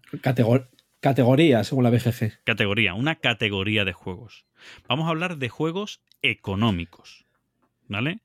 Y aquí ya empezamos a tener debate. ¿Vale?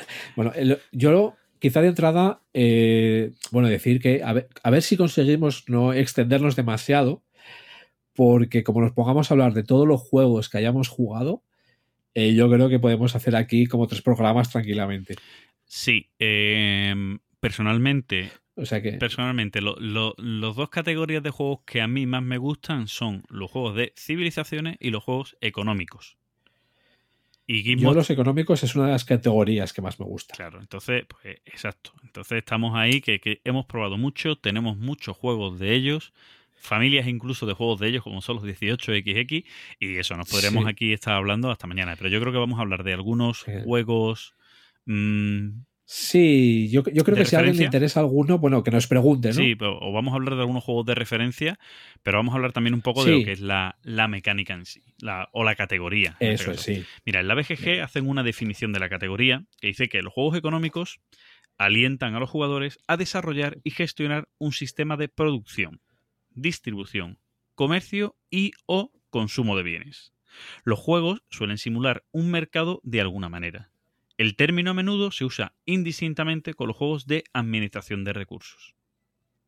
Es decir, y eso lo vemos y ahora lo vamos a explicar, la administración de recursos donde no haya una cuestión puramente monetaria, por entendernos, ¿vale? También lo ven como algo económico.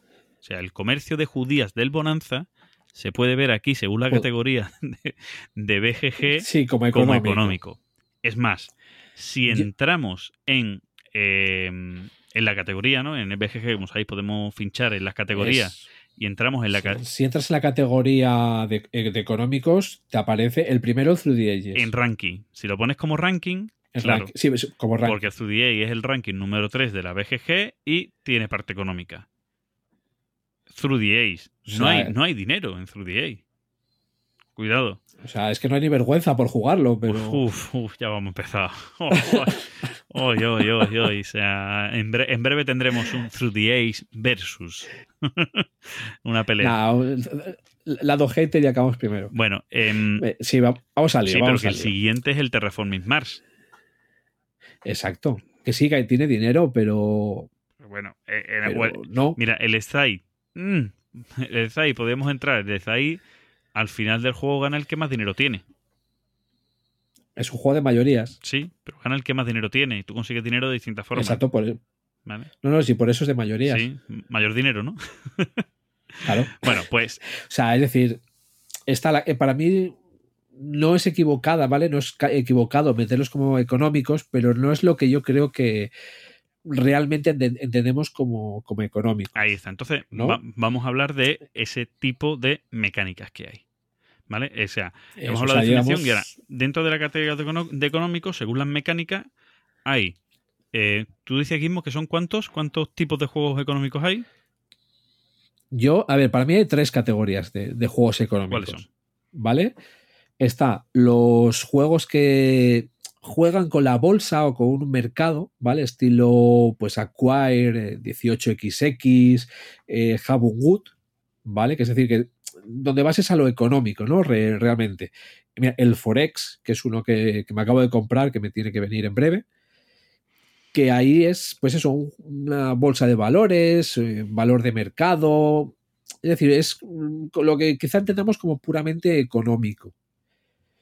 Luego están los que están, digamos, dentro de económicos, como lo que sería eh, la gestión de la empresa, por decirlo de alguna manera, ¿vale? Es decir, que no tiene por qué ser eh, dinero con lo que se gana para que el juego sea económico. Por ejemplo, el, el Ground Floor, ¿vale? El Ground Floor es un juego económico y ganas por puntos de victoria. ¿vale? Por el medio hay, di- hay di- dinero y hay información, pero... Y luego está la tercera categoría, que es eh, la favorita de mucha gente, que son los juegos que cuestan poco dinero, que son económicos. Da igual de lo que vaya. Qué cabrón eres, ¿Vale? qué, qué troll eres. Pero bueno, de esta categoría vamos a hablar poco. Eso no es no es dentro de la categoría, ¿vale? Juegos baratos, ¿vale? Para diferenciarlo de económico, ¿vale? Mamón. Vale, sí. Bueno, pues luego, me luego me preguntan si soy un troll o no. sí, no, no, Eh, lo siento, la mayoría de las veces es, es, es innato. es innato. Bueno, em, Troll y chistes malos. exacto. Como decimos, dentro de, de los juegos que mismo divi- dividía en esas categorías, yo también diferencio entre en el que el juego eh, tiene el fin propio económico, es decir, al final del juego vas a ganar si tienes más dinero o valor patrimonial, y ahora hablaremos de eso, ¿no? Juegos de bolsa donde tú tienes acciones Sí. de algo que vale X dinero, al final es el valor patrimonial de eso que tú posees, ¿vale? Al final del juego, si tienes más que el resto, has ganado. Esa, para mi gusto, es una de, la- de las dos diferencias. Esa y otra es en la que la parte económica es un recurso más en la gestión que tú puedes hacer en el juego, es un recurso más que te va a ayudar para conseguir la victoria, como puede ser el ground floor, como ha dicho ante, ante Gizmo. Pues tenemos esa doble vertiente. Para mi gusto, y esto ya es una opinión personal, para mí los juegos económicos son la primera vertiente, donde eh, la, parte fundamental es que al final tú tengas mayor riqueza que el resto. ¿Vale? Eso es, para mi gusto, es lo que para mí es un juego económico puro. Como antes hablábamos del juego de civilizaciones, para mí el juego de civilizaciones es donde tú tienes una civiliza- civilización que evoluciona, ¿vale? Si no es un juego de conflicto entre civilizaciones, pero no es un juego de civilizaciones. Pues aquí igual, para mí el juego económico que a mí me gusta, el que, el que, el que yo más o menos busco y me gusta jugar, es ese donde al final gana el que tiene más riqueza. ¿Vale? Claro, bueno, a, mí me gustan los dos, ¿vale? Pero, por ejemplo, entonces, ¿el ground floor en qué categoría me lo meterías? Lo meto en la segunda. No, no, pero digo, pero como, como económico, lo que pasa es que simplemente hacemos la diferencia que hacemos eh, nosotros, ¿no? Aparte. Sí, a ver, yo no, yo no Vale, digo vale. que sea económico, yo digo que para mí, igual que no digo que, que, que el Sun of Time o el Patch History no sean un juego de civilizaciones. Lo que sí digo es que para mí un juego de civilización que para mí me guste o donde yo entiendo el término de civilización más puro es aquel donde una civilización evoluciona. Sí. Pues aquí Sí, igual, sí. para mí el juego económico donde es más puro, Puro un juego donde, es- donde el objetivo principal del juego es acabar con mayor riqueza. Sí, o sea, lo que sería eso, unos 18XX, Stochastic... Sí, bueno, o incluso el, eh, auto, el automóvil de Wallace. ¿Vale? Es decir, Sí. está. Juego donde al final es que hayas gestionado muy bien todo lo que hayas gestionado y al final ganes porque tienes más dinero. O sea, sí, Vale. yo sí, vamos, sí remarcaría, si no ha quedado claro todavía, ¿vale? Que es que es un término súper amplio. O sea, y cada uno va a entender por económico, pues igual otras cosas diferentes a lo que estamos diciendo, tanto Fran como yo, Claro. que vamos más o menos de la línea, aunque lo decimos de formas diferentes. ¿Vale? Pero. Y luego eso, luego la BGG, básicamente, pues si tiene dinero, como ponía Terraforming Mars, ya te pone económico. Bueno, Vale, o no, como 3 que no tiene dinero. Es decir, es, digamos, lo que hace es la gestión de comida y recursos que son piedras, ¿vale? Pero Sí, no está, hay. Pero como gestionas recursos, gestionas economía. Ellos hablan de, eh, o pueden entender la economía como la gestión de los recursos. ¿Vale? Nos podemos ir a la definición de economía pues, Claro, propiamente. o sea, ¿Vale? Claro, la gestión de la economía no habla de dinero. No habla, de, ha- habla de recursos, de cómo tú gestionas tus recursos. Entonces, cualquier juego de gestión de recursos se podría considerar un juego económico. Como, como bien decías eh, antes de empezar, el Kailus, por ejemplo, se podría considerar bajo ese criterio. Claro, porque tiene dinero. Y, y tiene la gestión de los recursos. Claro, tiene ambas, ¿vale? Pero, pero yo creo que Kailus no entra dentro del concepto de juegos económicos que ni yo ni Gizmo consideramos que son eh, diferencialmente juegos económicos. Para Sí. ¿no? De los que podríamos decir, oye, este juego es económico. No, Kailus es un juego de gestión de recursos y que tiene economía por medio, pero gestión de recursos, sea, Yo, ¿no? yo cuando veo un juego y me dicen este juego es económico, eh, mis ojitos hacen tilín ya. Y ya voy a mirar de qué va. Luego ya, pues bueno, hay, hay, hay muchas mecánicas, hay muchas temáticas, ¿vale? O sea, que eso, digamos, también se tiene en cuenta. Es decir, no por el mero hecho de que sea económico me lo voy a comprar. Si el Kailus, digamos, es que... Y el Kailus es de mis juegos favoritos, ¿vale? Quizás sea el juego que más he jugado de, de los, que tengo, de los que tengo y de los que han pasado por, de- por delante mío. Pero vamos, que me digas que el Kailus es económico, pues hombre, no sé qué quieres que te diga. Sí, a ver, es es- como si me dices que Puerto Rico es un juego. Uy, ya estamos. Como hilo, ¿eh? Como hilo yo también. ¿Qué te gusta? Si no, no, no, creo que no existe un episodio de conexión lúdica sin que le hayas metido caña al Puerto Rico, ¿no? Oye, pues tengo que, tengo que continuar. Me lo voy a poner como propósito. Vale.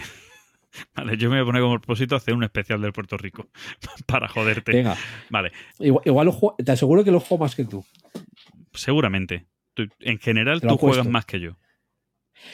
No, eh, digamos, en Puerto Rico hubo una época es que era, que era enfermizo. Era aquella no, no registraba partidas en la BGG. Pero hubo una época que es que eran cinco partidas fin de semana, cinco partidas el siguiente fin de semana. Claro, y le has cogido tirria por eso, reconócelo. O sea, ahí fue. claro. Bueno, pero No, y porque me gusta ser un hater cuando. Pero bueno, vamos al lío, sí. Sí, para no desviarnos si no, mucho nos- de- del tema. Vamos a ver. em, vamos, eh, no, no vamos a hacer un histórico tampoco como tal, pero creo que no podíamos hablar de juegos económicos sin Sí. hablar de un juego que normalmente nunca hablaremos en un episodio, en un podcast como Conexión Lúdica. Si estamos pensando. Monopoly. Ah, vale. Digo, yo, estamos pensando en el mismo, pero no, no era el Monopoly. Pues, ¿Qué estabas pensando tú? ¿Qué estabas pensando tú? Yo estaba pensando en el Acquire. En el Aquai. Bueno, ahora sí yo lo tengo ahí como juego que hay que hablar de él, ¿vale? Sí, o sea. Pero no, no, no, hablo de Monopoly porque es anterior al Acquire, es más, le Sí. lleva treinta y tantos años al Acquire, ¿vale? O sea, 50, 50 y pico. ¿Años? El, el Acquire es del 64. Sí, y el Monopoly del 33. No, el Monopoly es. A ver, el Monopoly, guste o no guste, porque mira que yo le he metido caña, tanto jugando como hablando de él, ¿vale? Yo lo, lo he jugado muchísimo en su época. El Monopoly, la ruta del tesoro, vamos, Monopoly y derivados. Es el máximo exponente, quizás sea, al menos a nivel conocimiento. A ver, mm, máximo exponente. Yo tampoco voy a decir que sea el máximo exponente. Como tú dices, puede ser el juego más popular. Eso, sí, sí, mejor dicho. Vale. Mejor dicho. Es que el máximo exponente para mí sería como el juego Sí, que sí, mejor no, recoge no, el concepto. Entonces, Sí. vamos, a, vamos a hablar. Bueno, Monopoly, como decíamos, tú dices, lleva cincuenta y tantos años. Bueno, entre comillas. ¿sabes? Monopoly como tal es un juego del, del año 33, Sí, o sea, ¿vale? Diseñado por Elizabeth J. Maggie.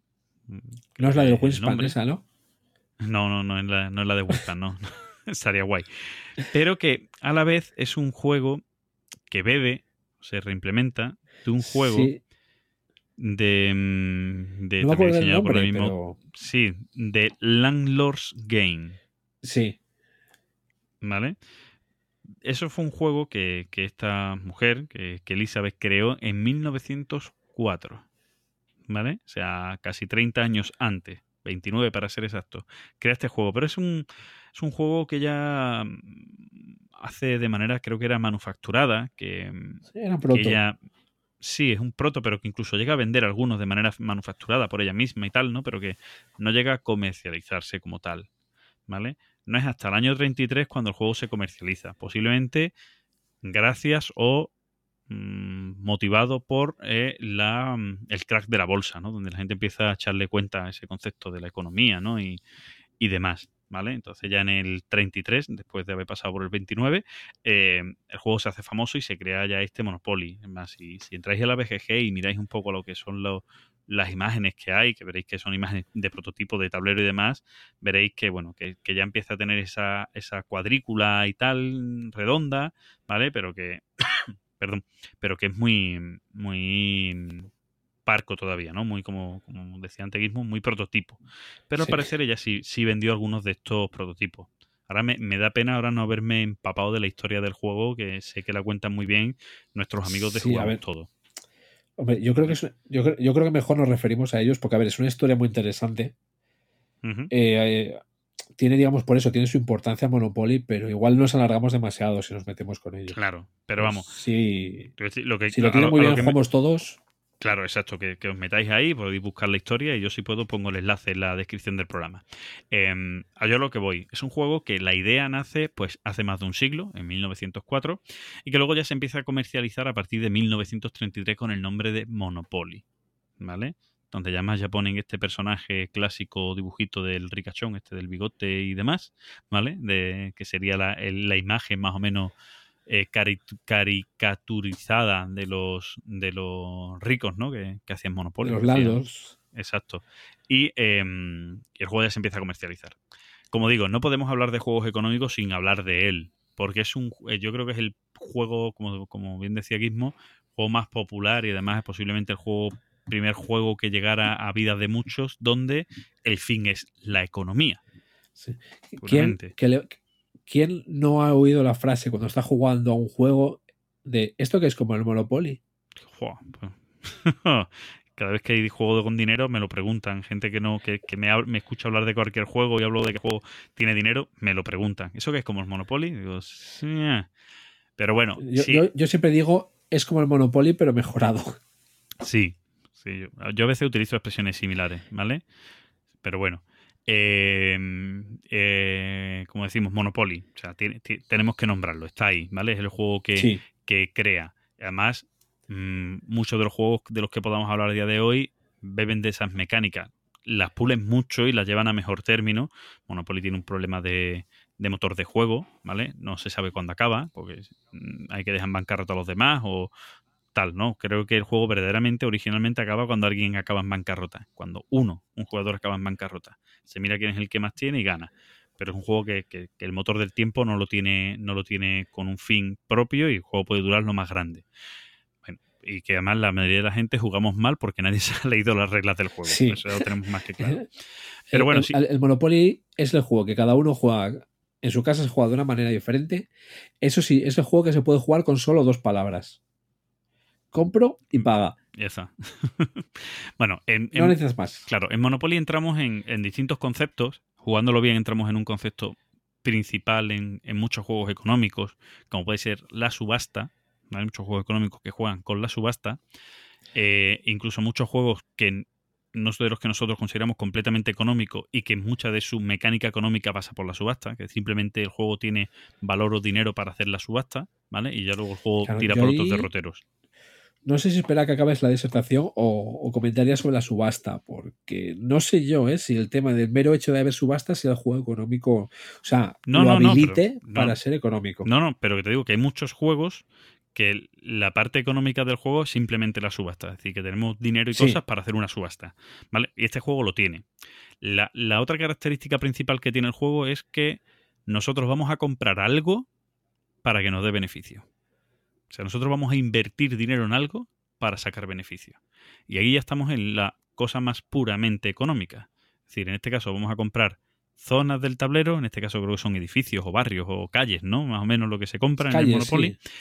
Y Bueno, depende, depende de la versión. sí, por eso te sí, digo, pero vamos, básicamente calles para que la gente cuando pase por ahí pague, nos pague. Supuestamente cuando tú pasas por ahí es porque tú vas a hacer algo en esa calle y tú tienes que pagar al dueño de la zona, ¿vale? Y pagues. Sí, ahí, bueno, ahí- yo ya te digo que nosotros llegamos a jugar con profesiones, ¿vale? Sí, sí. Bueno, ya te digo, Monopoly es que es un juego que, que tiene que tiene 100 años, pues ya te puedes imaginar que, que ha salido de todo tipo de versiones, ¿no? Es decir, desde Monopoly Star Wars a Monopoly Los Simpsons a, a todo tipo de expansiones y de cosas raras que se pueden hacer con Monopoly. Pero Sí, bueno, sí, o sea, no, no, esto, esto eran reglas nuestras, ¿eh? Bueno que- pero vamos, claro, a lo que vamos a lo básico es eso, o sea, lo que yo decía, ¿no? La parte Sí. básica es parte básica económica, una inversión para sacarle beneficio básico y gana aquel que tiene más dinero al final del juego.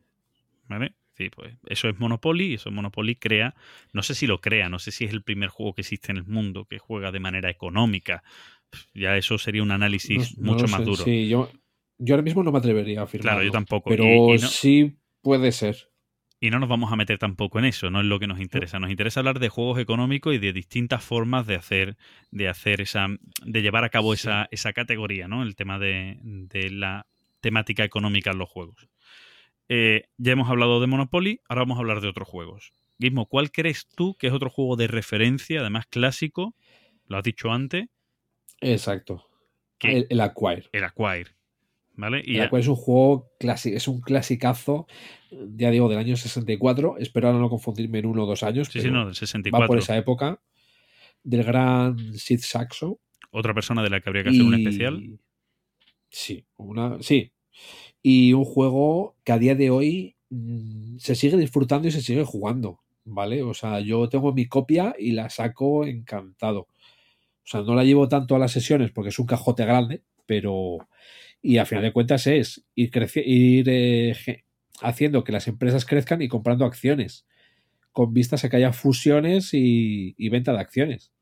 Ahí está. Vamos, El ju- vamos, el- Vamos a entrar, este juego ya entramos en otro concepto que entra en muchos juegos de mesa. Son las acciones de las empresas. ¿Vale? Es decir, eh, en el juego se van a ir creando empresas. En este caso hablamos de un, una- un juego con unas cuadrículas, ¿vale? Donde se crean filas y columnas que están numeradas. Pues las, las columnas están numeradas con números y las filas están puestas con, con letras, ¿vale? Para hacer la cuadrícula, el 1A, el 2A y demás, ¿no? Y donde nosotros vamos a ir construyendo empresas. ¿Cómo se las construyen las empresas se van convirtiendo en holdings. Claro, ¿cómo se construyen las empresas? Pues yo cojo, inicio una empresa colocando su ficha inicial de la empresa, que en este caso están marcados por colores, ¿vale? Y la pongo ocupando parte de ese tablero. Y luego voy ahí a esa empresa, la voy a ir, la voy haciendo crecer en el tablero. Es decir, si yo estaba ocupando la ficha, la, la zona 2 y 3A, pues si coloco una pieza en el, en el 4A, estoy haciendo crecer esa empresa. ¿Vale? Es un juego de colocación de fichas en ese aspecto y haciendo que crezcan las empresas. Eh, crece físicamente, es como si la empresa, físicamente la industria creciera, ¿vale? Y crece económicamente porque como que crece su valor, ¿vale? Sí, a, a- a diferencia quizá de otros juegos de así de acciones, este, a ver, lo que no da son dividendos. Exacto. Sí es una mecánica, el tema de las fusiones, que es muy interesante y es lo guapo de este juego.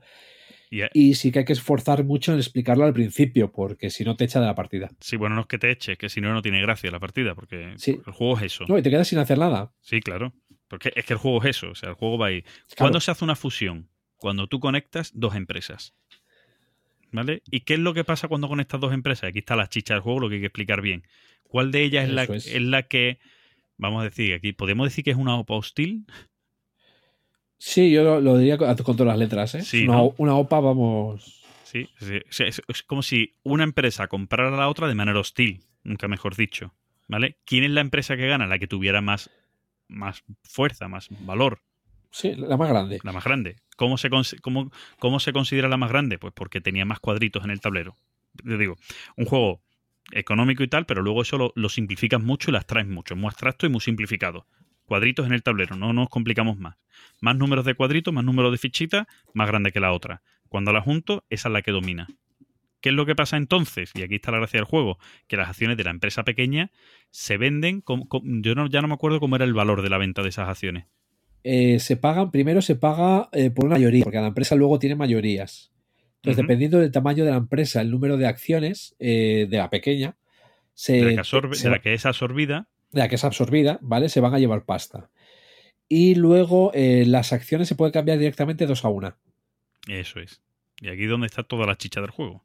De saber cuándo porque- vender, cuándo, que, cuándo quedarte sin acciones o cuándo quedarte con acciones, etc. etc. Sí, porque aparte, esa empresa que ha sido absorbida puede volver a fundarse si hay sitio para ello. Que es una cosa interesante. Es decir, por un lado, tienes que buscar que absorban una empresa que te va a dar pasta, porque tienes muy poco dinero para jugar y no hay dividendos. Entonces, por un lado, tienes que ir consiguiendo acciones de las empresas fuertes, a poder ser comprarlas cuando valen poco, y también tener acciones de empresas que vayan a ser absorbidas. Y luego ahí ya estudiar si cambias las acciones, si vas a. te las guardas porque vas a por otra. O sea. Es un juego que a día de hoy es. eh, vamos, súper jugable, súper divertido. Y yo solamente. En esta categoría, solamente pondría un juego por delante de él. En la categoría de económico, pa- pa- para ti este es el mejor. Por delante No, de no, no. otro. O sea, a ver. Digamos, a la altura del Acquire, Ujú. Pondría el Sark, ¿vale? Que es eh, Ujú. prácticamente la misma mecánica, pero te ofrece el comprar y vender y el bajar el precio de las empresas y putear a los que tienen acciones.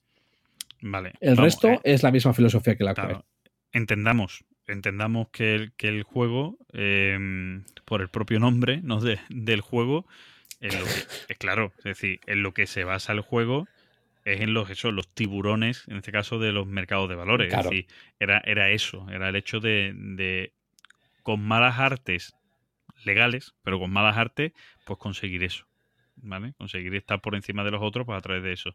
Eh, este juego mm, lo editó Ravensburger, puede ser. Yo es que ahora voy a entrar en la ficha. Uf, no lo sé ahora mismo. Sé que se conseguía muy barato por eBay. En su día yo lo compré por, te diré, por tengo. 3,86 euros. ¿Vale? Y a todo el mundo al que se lo enseñé se lo acababa comprando. Y yo fui el que más pagué. Sí, sí, sí, lo sacó Ravensburger. Yo decía, yo, yo recuerdo hubo una edición que, que la sacó Ravensburger. Sí, es que Sí. había como dos ediciones que te cambiaban un poco el tablero y luego el tema de los dados, porque en este lleva dados, ¿vale? Digamos, y hay incluso una variante que tampoco vamos a entrar. Bueno, Te sí. cambiaban, digamos, un poco el tablero que se había cinco o seis zonas. Vale, Salió en español en el año 89 por Falomir juego llamado Tiburones de la Finanza. Posiblemente sin la licencia ni, ni nada, porque Falomir Sí, juego era de aquella Falomir. manera. ¿Vale? Sí, es un juego que salió en el año 91. Salieron dos ediciones de Ravensburger. Una primera edición eh, solo en alemán y otra segunda edición donde ya era multidioma. Y yo de la cual poco más que decir. O sea, digamos, yo creo que podemos comentar en el tema de acciones, pues está el exponente de los 18XX, ¿vale? Que lo fundamental es el valor de las acciones en las empresas. Exacto. Eh, el 18XX, perdón, aunque hay dos líneas de 18XX, que siempre lo hemos dicho, la línea del 30, la línea del, del 29, 29. eh, que además se diferencian básicamente en el sistema de acciones en bolsa, de cómo se gestiona la bolsa de acciones. Eh, en este juego son juegos Sí, o sea, mitad económico, mitad eh, juego de conexión de, de redes y pick and deliver, ¿no? O sea, mitad y mitad. Donde lo uno va a crear el valor del otro, ¿vale? Es decir, en, en el Acquire era tan simple como conectar cuadritos. Aquí la parte de que las empresas crezcan y demás es porque hagas una buena ruta y hagas unas buenas conexiones, un, un pick and deliver, unos buenos recorridos, ¿vale? Entonces, para ellos un buen tren. Claro, para eso gestionas chicha. tu empresa, para que tenga un buen tren que haga un recorrido largo, para que tenga buenos puntos que le, que le den mayor ingreso a la compañía, las construcciones sepa hacerlas bien, etc, etc.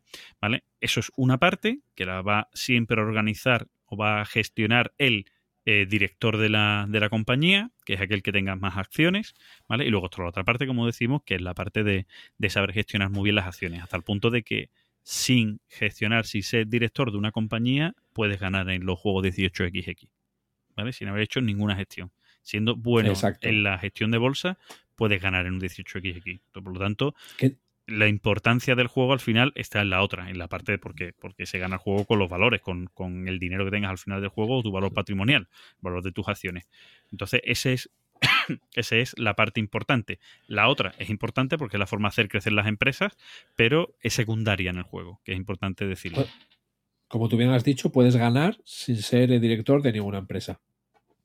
Exacto. Que digamos puede ser, pues mira, el Imperial podría ser otro buen ejemplo de eso, de, de backers Sí, eh, el Imperial es... em, en- con naciones en la Primera Guerra Mundial. Claro, vo- voy a hacer, voy a hacer el comentario que hice en su día. Es el antique, ¿vale? En otra época, o sea, una guerra de civilizaciones en otra época, pero con valor de acciones de las distintas naciones, ¿vale? Exacto, y en la que puedes ganar, y es una estrategia, que ya, ya, digamos, si eso hace falta, le meteré caña en su día, una estrategia muy potente precisamente es jugar a sin país. Sí, Es decir, yo no voy a encontrar ningún país a mí darme dividendos. claro. Y, y aparte, eh, hay, hay una cosa en ese juego que a mí me, siempre me ha hecho mucha gracia.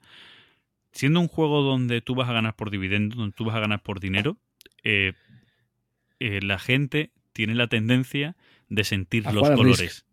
No, no, no, de sentir los colores.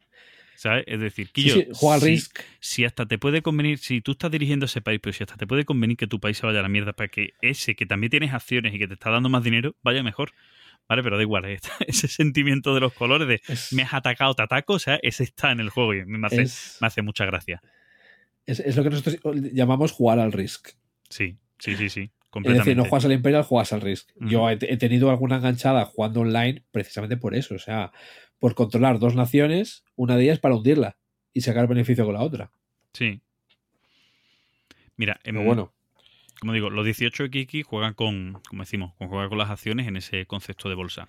Un juego donde, donde la bolsa ya de acciones y, y esa gestión de cómo lo- los precios suben y, y bajan y tal, que, que es muy interesante, es el Hub and Gut.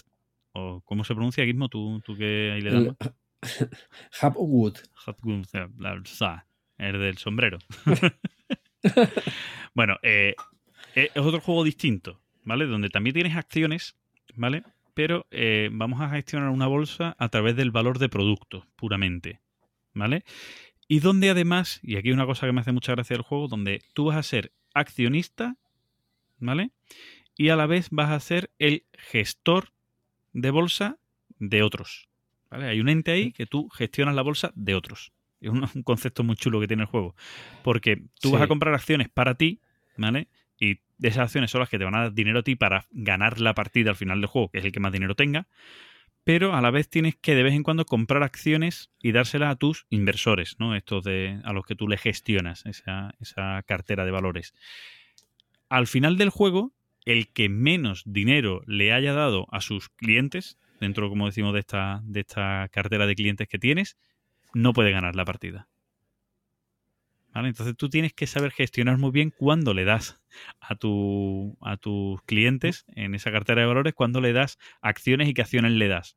para no quedarte el último, pero no quedarte tú tampoco sin dinero. Entonces, esa gestión es bastante curiosa. Y luego un juego muy sencillo, a mí me gusta mucho. Un juego con información oculta, o tú tienes parte de la información, pero hay información oculta, que funciona de la siguiente manera. De la siguiente manera. En el juego tenemos, eh, creo que son cinco tipos de especias distintas, ¿vale? que eran más o menos tipo café, té, azúcar, Canela. canelas, especias, ¿vale? Cinco, cinco especias distintas. Y eh, tú vas a tener una, uno- unas cartas, vas a tener además, el juego te viene con unos, con unos stand de cartas, unos stand, unos cacharros para poner las cartas. Sujeta cartas. sujeta cartas, ¿vale? Tú pones las cartas y tú vas a tener un stand de cartas que tú ves y ve tu compañero de la izquierda y otro stand de cartas que tú ves y ve tu compañero de la derecha. Tú ves dos stands de cartas, ¿vale? Y compartes a medias con eh, los otros jugadores. Donde vamos a modificar el precio de los valores de esas especias distintas que hay, ¿vale? Es decir, eh, el azúcar, pues yo puedo aumentarlo o bajarlo. Hay cartas que van desde el más 1, más 2, más 3, más 4, más 5, más 6 y otras que van menos 1, menos 2, menos 4, menos 6, ¿vale? Y yo puedo gestionar esos valores, subirlos, bajarlos y demás, ¿vale? Entonces yo tengo Y- impares no hay. ¿eh? Impares no hay. Bueno, pues más 2, más 4, más 6, menos 2, menos 4, menos 6, ¿vale? Y, em, y tú tienes información de lo que tú vas a poder hacer porque tú en cada turno vas a jugar una carta de tu stand de la izquierda y una carta de tu stand de la derecha. ¿Vale? Eso lo vas a hacer en cada turno.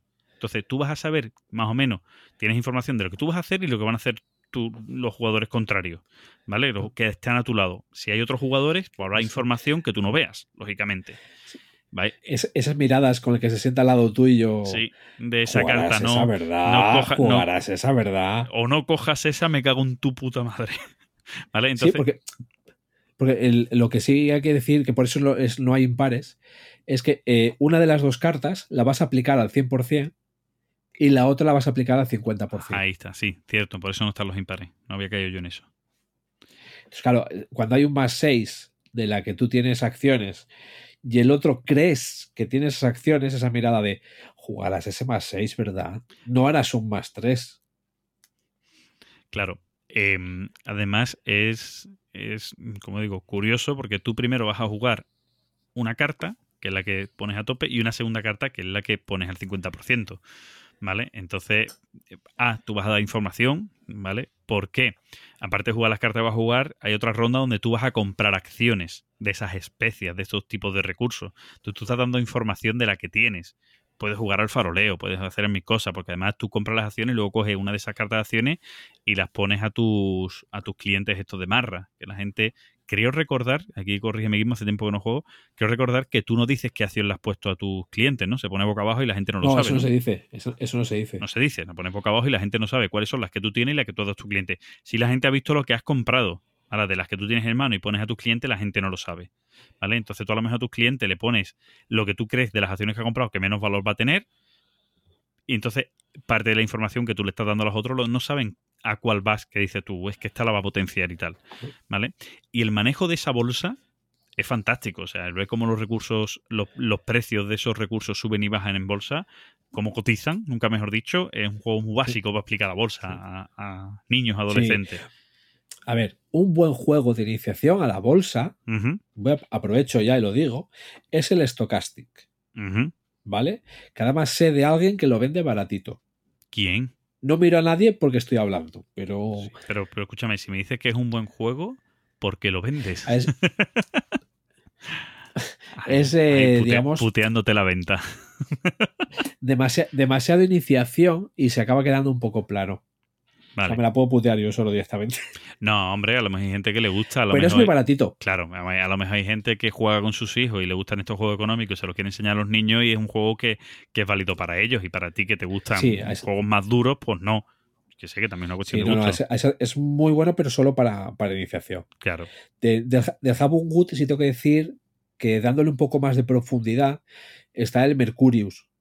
Que lo que hizo el tío fue coger el Habun Good y hacerlo un poco más pesado. O sea, Darle más chicha, ¿no? vamos, que sí, tal cual. El tío, y el tío lo dice, ¿vale? O sea, había, creo que era un vídeo donde explicaba las reglas, donde directamente dice que sí, o sea, está basado en el Habun Good. Y tú, pues vale, pues mira, oye, me parece bien, no te, no. Y sí, sí que de eso, de, bueno, y a nivel de acciones ¿vale? podemos hablar de, de 20.000 más, ¿vale? O sea, por ejemplo, se me viene a la cabeza el Startups, que es de la editorial Oen Games, que es un poco peculiar, ¿no? Sí. Por esto de los japoneses, ¿no? Ese toque que le dan. Y de acciones y esto, pues, vamos, hay, hay muchísimos. Otro juego que también tiene, y ya mezcla otra, otro concepto más económico, que tiene este sistema del valor de, de acciones y que a la vez tiene la gestión de empresas, es el juego Grid Incorporate. No sé si te suena, Gizmo. Eh, que no, no, que nunca he escuchado hablar de él. ¿De qué, qué editorial es? Espera, di- dime la editorial. Spli- Split, Explot, Explo- Explover, Exploter. Explota, explota, explota, que explota. Explota, explota, explo, exploter, Spilling, puede ser. Sí, sí, puede ser, puede ser. No estoy muy seguro. Bueno, pues eh, es otro juego, ¿no? Que también tiene cierta, cierta parecido con el sistema de bolsa del Japangat y demás, pero a la par tiene un- una gestión de empresas muy curiosas también, ¿vale? Sí. Aquí, en este juego, se hace, o el juego se basa en una cosa, ¿vale? En una mecánica dentro de lo económico, que es una de las estrategias tácticas que tú puedes realizar en los 18XX para putear al personal, ¿vale? Que es llevar empresas a la bancarrota para que otro se la Que coma. de hecho, eh, no, aquí lo ideal es llevarla a la bancarrota, Sí, sí, digo, aquí la mecánica... pero llevarla en el momento Claro, adecuado. aquí la mecánica del juego es que tú gestiones una empresa que sea el la lleve a la bancarrota en el momento adecuado para que a ti te paguen una, indemnización por despido y otro se coma la empresa. El, el siguiente, el, el vicedirector, pues se convierte en director y se come, y se come la empresa. Pero eh, te digo, aquí lo importante es ir a la bancarrota y, y pillar cacho. claro, que, que digo que esa estrategia o esa táctica es uno de los movimientos que se pueden hacer los 18XX para putear al personal. De hecho, yo tengo dos Por compañías, con una hago favorezco a la otra la dejo en bancarrota y allí que se la coma otro con los mismos. Ahí estamos. O sea, y luego al final hablamos. Sí, sí, haciendo amigos, ¿no? Que se llama, ¿no? Estrategia, Haciendo, haciendo estrategia amigos. haciendo amigos. Sí, de, de gestión de empresas, si quieres hilar con la misma editorial, está el Food Chain. También, El que es otro, otro juego económico, puramente económico. ¿Vale? Vale, que digamos, ahí es gestionar, digamos, en tu empresa tus empleados. Sí, es De hecho, para ganar pasta. Exacto, vamos a más, ganar el juego que tenga más pasta, ¿vale? Y además, eh, en este caso, más que la gestión, más que la gestión de la, de la empresa, ¿vale? Prima en el juego eh, la optimización, ¿vale? De tu empresa para manejar el mercado, ¿vale? Mm, Eso es. Manejar el mercado entendiendo el mercado como el consumidor, manejar al consumidor a través del Sí, marketing y demás. tienes, que generar, tienes que generar tú la demanda. Exacto, ¿vale? Entonces, eso es un poco el, el- la diferencia, ¿no? O el puntito eh, diferencial que tiene el Food Chain Magnate, que tú vas a, a manejar o a intentar manejar eh, que la demanda te sea favorable para tu empresa. Y mira, así, así a lo tonto hemos colado, hemos colado dos exploter te- y hemos cambiado de, de un tipo de los económicos a los otros. sí, y, y hablando de los otros, de la gestión de empresa donde ya no hay bolsa ni acciones, hay otro juego que también tiene fusiones de empresa, como en el Acquire, que se llama Indo... ¿Indo qué? Ah, Indonesia. que es otro juego.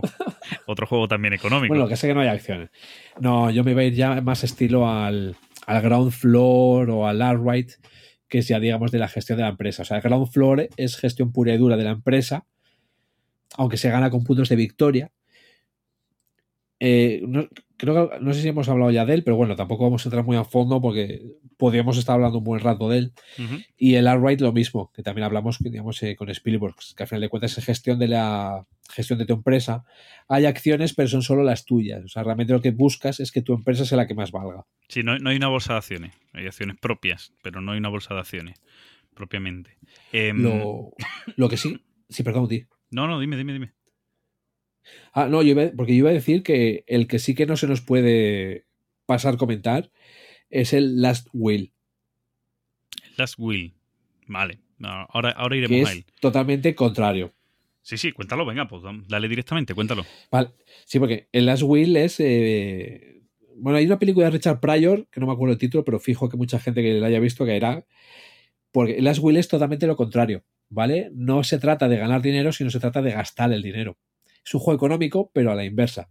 Acabas de heredar una gran fortuna, pero como sois varios a recoger esa, esa herencia, esa herencia se las va a llevar el que primero se gaste toda la pasta que le han asignado. Y mediante compra de propiedades ruinosas, gastártelo en viajes, en yates, eh, como, como bien decía Bender, ¿no? En casinos y furcias. El primero que se gaste toda la pasta es el que gana. Entonces, a nivel económico, sí hay que mencionar, es un juego ligerito, pero hay que mencionarlo porque ese toque, ¿no? De a la inversa está muy bien. Sí, bueno, be- bebé del bancarrota, ¿no? También, ¿no? O anterior. Sí, bueno, sí, ¿vale? ¿no? Que, lo que, que eso que tú ya eres un emporio, en este caso creo que era de hoteles o de construcciones o yo qué sé qué, que también tenías que ver quién era el primero que se iba a la bancarrota, ¿no? Era un concepto similar.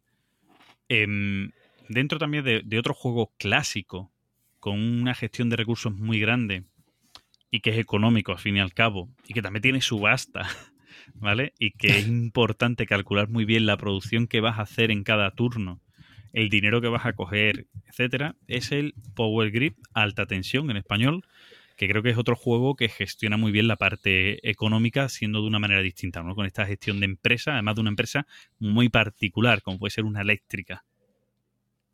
Sí, yo ahí quizá me quedo más con el Tesla versus Edison, con la expansión. No, ¿vale? no, que se, no se equiparó, digamos, en alguna ocasión. Y, tiene, y es que tiene hasta mercado de valores. ¿Vale? O sea, a ver, es un juego un poco, a ver, controvertido. Yo, es un juego que me gusta mucho. Siempre digo lo mismo. El básico lo juego siempre que me lo pongan en la mesa, pero no me lo volveré a comprar. El juego básico con la expansión es una maravilla de juego, ¿vale? Cambia mucho. Cambia, digamos, sobre todo el tema de la puntuación. Y es que es una especie de Power Grid, ¿vale? Que era un poco lo que se le criticaba, que decía, la gente lo asociaba al Power Grid y no se veía, ¿no? Digamos, como construcción en el tablero también te vendían que lo más importante eran las acciones. Entonces, ahora, bueno, con los cambios, pues eh, está, digamos, cambiado, ¿no? El tiene más importancia al tablero. Pero viene a ser un Power Grid con acciones de empresas. Tú imagínate que puedes tienes acciones de tu empresa y tienes acciones de las de los demás. Y puedes venderlas, puedes comprarlas, hay dividendos y modificas el precio. Digo, a mí es un juego que me gusta mucho con la expansión. Vale, yo no, no, no lo he jugado eh, al, al juego básico ni, ni a la expansión, la verdad. Pero voy a, voy a volver a explicar que, que creo que, que ese concepto también Eh. es importante como el concepto del Power Grid, ¿no? Por un juego que mucha gente dice que es un juego matemático, ¿vale? Ahí entramos en Sí. otra parte de la economía. Sí, tienes que calcular muy bien los costes de inversión que hace para la recepción de dinero que vas a tener, ¿vale? Lo que pasa es que aquí el- lo que es la parte de beneficio está muy clara, ¿no? Que tú tienes una, una chuletita que te dice que según el número de casas que llegues a alimentar eléctricamente, o barrios, porque supuestamente son casitas, pero equiparan a barrios, ¿vale? Vas a recibir tanto dinero, ¿vale? Entonces tú tienes que, y, y es una, tiene unas partes económicas que me gustan mucho, digo, aparte de la subasta inicial, ¿vale? Que tú tienes que saber muy bien qué valor tienes que darle a las distintas empresas energéticas, que son las que tú vas a comprar y que te producen energía, tienes que saber muy bien qué valor darle hasta qué valor mm, pujar por ellas, ¿no? Para darle. Después tiene también un, un mercado de recursos que va a incrementar o disminuir su valor según la demanda. Y eso también es otra cosa Sí, fantástica que tiene este juego. Que hay otros juegos que también lo tienen, ¿vale? Que tienen ese, ese por mercado. supuesto, eh, como el Arkwright como que hablábamos, por ejemplo. pero sí, sí, aquí está muy bien. Claro, y aquí está muy bien implementado. Yo creo que, entre, entre comillas, creo que es el juego que mejor implementa ese, ese mercado de recursos y, y valores según la demanda. ¿Vale? Y lo haces muy bien. Y tú tienes que calcular muy bien en el juego y entra una economía más, más suave porque tú ganas, no ganas porque consigas más dinero que el resto, ganas porque seas capaz de alimentar, eh, que llegues a ser el primero que alimenta, según el número de jugadores, a un número Sí. de barrios determinado. Y el primero que llegue a Tu hacerlo, red eléctrica. Exacto, gana, ¿vale? Eh, y una vez que se queda ese número, el que más alimente, si hay empate, gana. Es decir, si tienes que llegar a alimentar a 15 barriadas, si llegas a 15 se acaba el juego, pero a lo mejor no es que llegues a 15, es que llegas a 17, ¿vale? Pero, pero ganas. Y en caso de empate, pues el que llegará más. ¿Ha llegado a 15? Sí, ¿quién llega más? Yo llego a 16, yo a 17. El que llega a 17 Mm. es el que gana. Pero para ello la gestión es puramente económica y son inversiones. Como decía, primero, a nivel subasta, a las empresas que te producen la energía. Segundo, a la hora de construir y de invertir, ver dónde construyes, en qué barriadas construyes, ¿vale? Tus, entre comillas, plantas eléctricas para llegar a esas, a, mayores partes, a más, a más partes de la ciudad, para alimentar a más barriadas, como decimos. Y siguiente, los recursos, el mercado de recursos, ¿vale? Porque ese mercado, ¿vale? Te, te puede hacer que te cueste mucho más de la cuenta. Si tú ves que mucha gente está comprando estos recursos, van a subir el precio. Por lo tanto, a lo mejor lo que te interesa es cogerte otra empresa eh, productora de energía distinta, otra central energética distinta que utilice otros recursos distintos para que no haya tanta competencia en el mercado y por lo tanto no te suban tanto los precios. Entonces es un juego que gestiona muy bien, de una manera muy simple. La verdad es que es una maravilla y por eso es uno de los grandes juegos de mesa con miles de expansiones y demás. Sí, o sea, de, los que yo pongo un poco en el límite, ¿no? Ahí de económico, pero sí, sí es verdad, ¿eh? O sea, digamos, no, no te voy a decir que no a nada de lo que has dicho. Sí.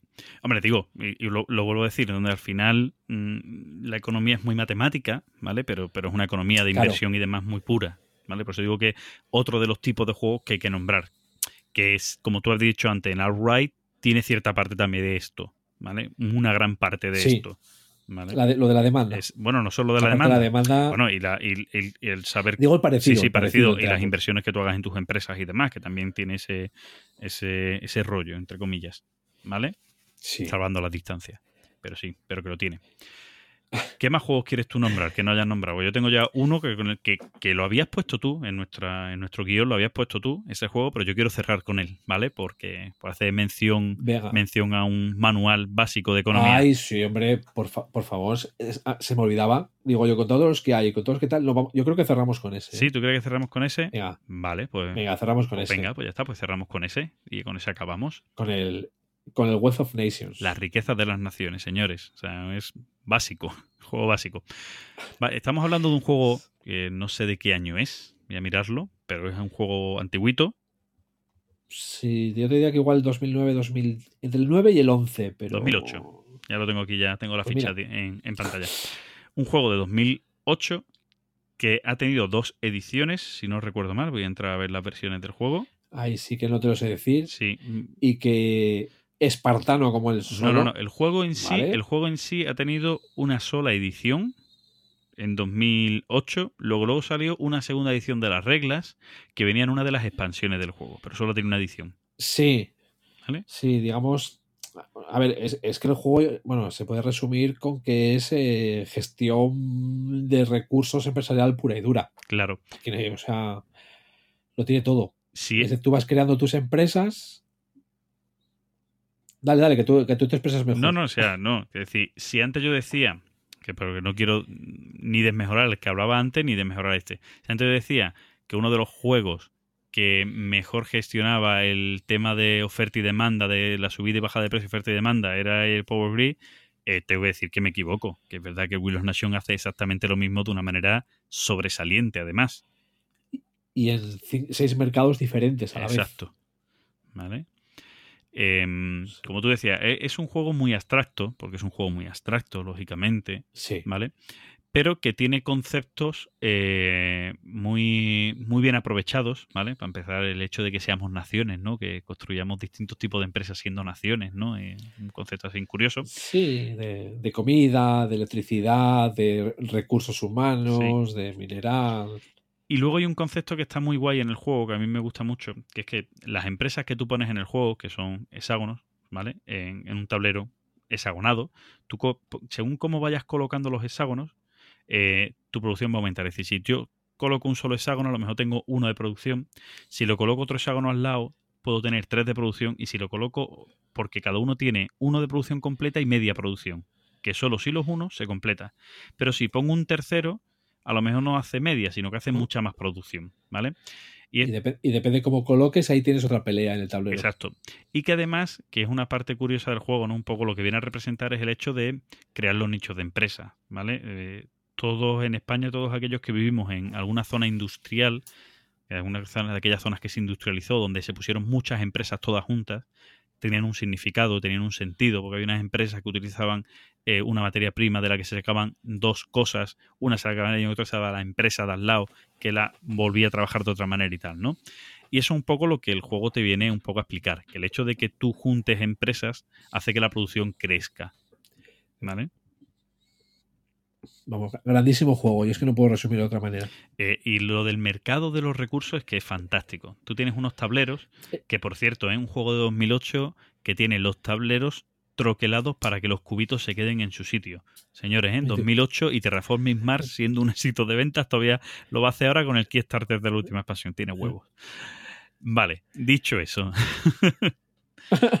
dicho eso, el, el juego es un juego. mm, esto es puramente económico, ¿vale? Sí. eh, donde tú tienes que saber muy bien cómo gestionar los recursos, donde mm, la compra-venta de recursos, si hay mucha oferta o demanda, o sea, si hay mucha demanda de recursos, va a aumentar el precio muchísimo, donde al contrario, si hay baja demanda, los precios van a bajar una barbaridad, donde tú puedes intercambiar y comerciar si tú tienes esos recursos con otros jugadores y puedes cambiarle el valor según lo que tú quieras. Él siempre puede decidir irse a por el mercado general en vez de comprártelos a ti. Bueno, y la verdad es que tiene... De hecho, una- un hay un dato, un dato importante a eso. Sí. El juego ya te viene con un precio recomendado para la negociación entre jugadores. Eso es. Es decir, el, el juego tiene el precio base puesto sobre el sobre, sobre los recursos, ¿vale? Que va cambiando según vas quitando recursos o poniendo recursos en esos cuadritos que tal. Pero a la par tiene debajo puesto un precio que es el precio, como dice Gizmo, el precio medio recomendado para la negociación. ¿Vale? Es decir, si un recurso costaba, mm, no sé, costaba, por ejemplo, 10, ¿vale? Te dice que a lo mejor pues el precio recomendado es 13. ¿Vale? Porque el 10 ya no está, ese recurso ya no está a 10 porque ya no existe.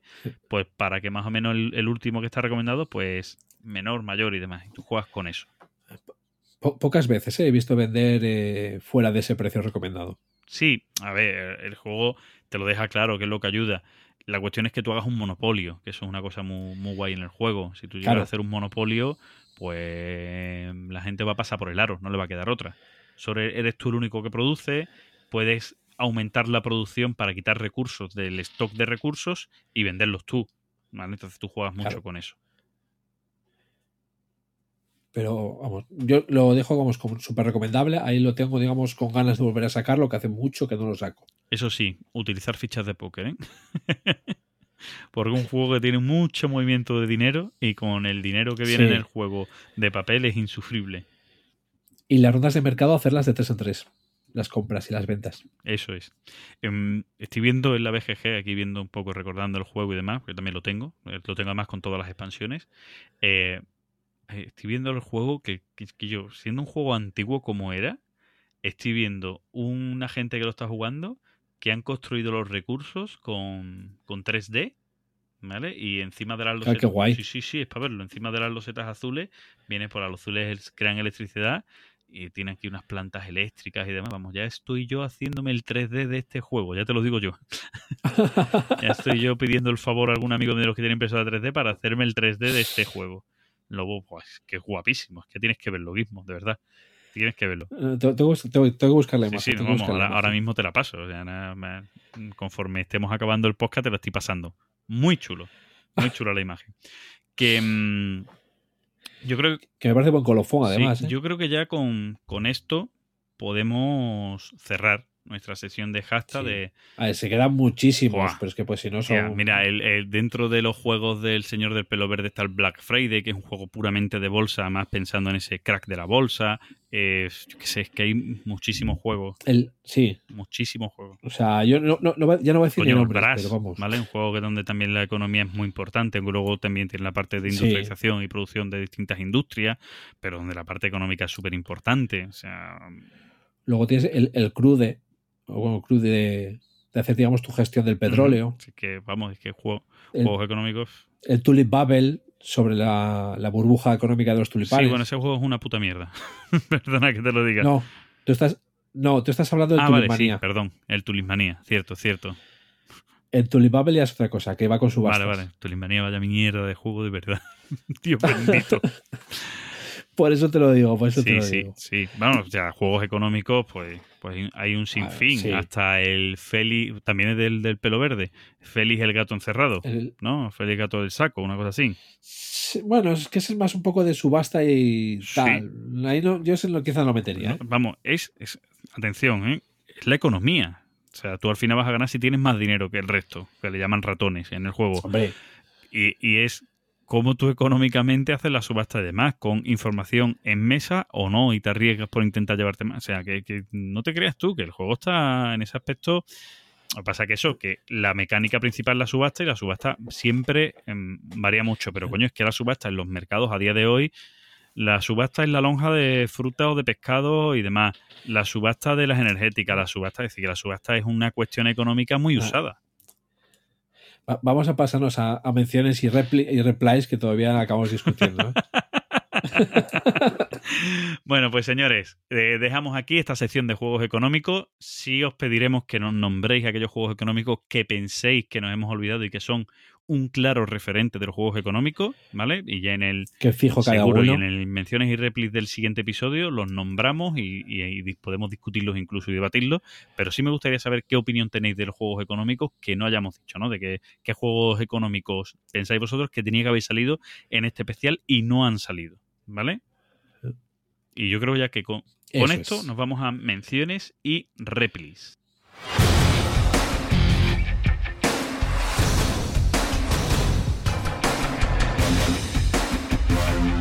Menciones y replis y replis. Bueno, Guismo, ya estamos en menciones y replis. Y esta vez no he hecho mis deberes, no las tengo todas recogidas. Así que Yo, yo tengo algunas. Sé que no, no hemos tenido, o sea, no hemos tenido como mucho feedback. así en general, ¿no? Sí, Tenemos, eh, bueno, a, a Gambito, digamos, eh, igual hay que regalarle una camiseta y todo. sí, estas camisetas tan bonitas que no, todavía no hemos hecho, ¿no? Exacto, y que no sabemos si algún día ni siquiera haremos. Bueno, yo, yo vi entrando en los distintos sitios para ir viendo los comentarios. Sí. Ve diciendo tú un poquito Bueno, lo yo- que tenías visto. Yo tengo, digamos, bueno, eh, a- lo primero que tengo que decir es que, es que al charrán de Cádiz Estocolmo ya le daré yo cuando lo vea, ¿vale? Eso de que no somos su podcast favorito, Vale. que es lo que tiene la confianza. Bueno, a ver, Gizmo, vamos a ver. A ti no te gusta el Through the tienes un mal gusto y hay gente que también puede tener mal gusto, no pasa nada. Es lo que tienen los de, lo que tienen los de las cuencas. Luego, eh, no, me, me comentó no me- ni me acordaba yo, cuando hablamos de los juegos ligeros, eh, las situaciones que se pueden dar, ¿vale? Una partida, no me acuerdo si fue al Time's Up o a- creo que a la expresión Express, alguna de las definiciones de, vamos, ¿qué es un libro venido a más? ¿Cuál? Un libro venido a más. ¿Un librón? Un anuario. Mm. Pero bueno, o sea, partida, partida épica, ¿vale? Entre gente además de, digamos, de culo duro, los que estamos en aquella partida, y jugando Expression Express, que es un, un Types Up, pero vamos, tirados por el suelo de la risa. ¿Vale? Digamos, por hablar a favor más de los, de los parties y, y ligeros. Y bueno, de Calvo, que sí le hizo, digamos, fue una especie de tuche con el, la- eh, vamos, me la hizo el a mí o por lo que tal, el- mi frase sobre el Arwright, de lo de esto es un Excel, te va a Sí, molar. sí, sí. Eso sí lo he visto. eh, Eso ha estado, ha estado curioso. Esa, esa frase, digamos, como que, que ha molado, que de hecho eh, así me lo, me lo definió Ujú. Willits. Es decir, o sea, fue la persona que me dijo esa frase hacia mí, que, vamos, me conoce bien a ese respecto. Y de Remy le, le veo, no sé cómo se pronuncia, le, vamos, el personaje que es Gambito, pero no es Gambito, ¿vale? que yo lo conozco como José, ¿vale? Digamos que ese sí, sí que se, vamos, le hizo bastante gracia los comentarios de mi mujer. Sí, eso está. Y Eso está. Sí puede putearme en un juego. En, en Ivos. En Ivos, Jo- eh, José San Martín Granados lo comenta. Sí, sí, ese sí. mismo, ese mismo, que es, eh, pues si, si mi mujer me puede putear, Sí, me va a es que- putear. ¿Vale? Si, ti- si tiene dos que elegir, da igual el beneficio de uno de otro, me va a putear a mí. Sí, sí. Eso sí que es aunque puteándote a ti no gane la partida, pero que, que es el fin del juego es putear al otro, ¿no? Y en este caso es así. Putear, putear al bicho. Sí, sí, sí, sí, sí. Vamos, eso funciona así, que es así. Ta- También te digo, ¿eh? he y conocido que le- parejas y que, es todo lo contrario, ¿eh? he conocido parejas que es apoyarse entre ellos a muerte, pero yo eh, a mi alrededor y mi pareja también y Sara también son más de si te puedo putear a ti, te puteo a ti.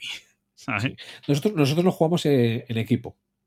¿Vale? O sea, por ejemplo, en juegos estilo Time's Up, así que se juega por parejas, nosotros no formamos pareja. Nunca. Pero también por darnos un poco de chicha, ¿eh? sí, por daros Tuvimos caña alguna partida al tabú una partida de tabú que yo recuerdo que no me acuerdo con las puntuaciones, pero podía ser un 26-3. ¿Vale? O sea, nosotros 26, los demás 3. Sí, claro, tenéis, O sea, tenéis mucha confianza entre vosotros y os entendéis bien. Para lo bueno y para lo malo. claro, llevamos, llevamos muchos años juntos. Y ahí seguimos. Y sí que José comentaba también, digamos, eh, por otro lado, bueno, que le gusta el tema de que, que tratamos juegos de todo tipo, ¿vale? O sea, no, no nos centramos en uno, pues, pues eso, que le damos a todo. Eh, Le damos a todo nos- lo que nos gusta es jugar. Remy Lebeau. Ese es. Ese es. Vale, sí, sí, dice que dice textualmente en la BSK, dice, cada vez me gusta más la sección hashtag. Que vayáis variando de un tema de historia de editoriales, a files, a autores, a juegos, seguir así. Si le gusta que, que, que seamos, bueno, yo creo que es una de las ideas que tuvimos desde el inicio, ¿no? Que seamos mm, muy variopintos a la hora de elegir temáticas de las cosas de las que hablar.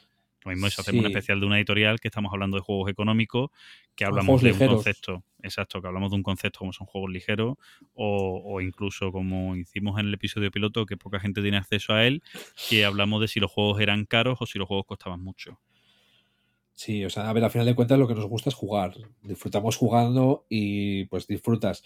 Cada juego tiene su momento, cada juego tiene su público. La cuestión es pues eh, saber valorarlo y saber disfrutarlo.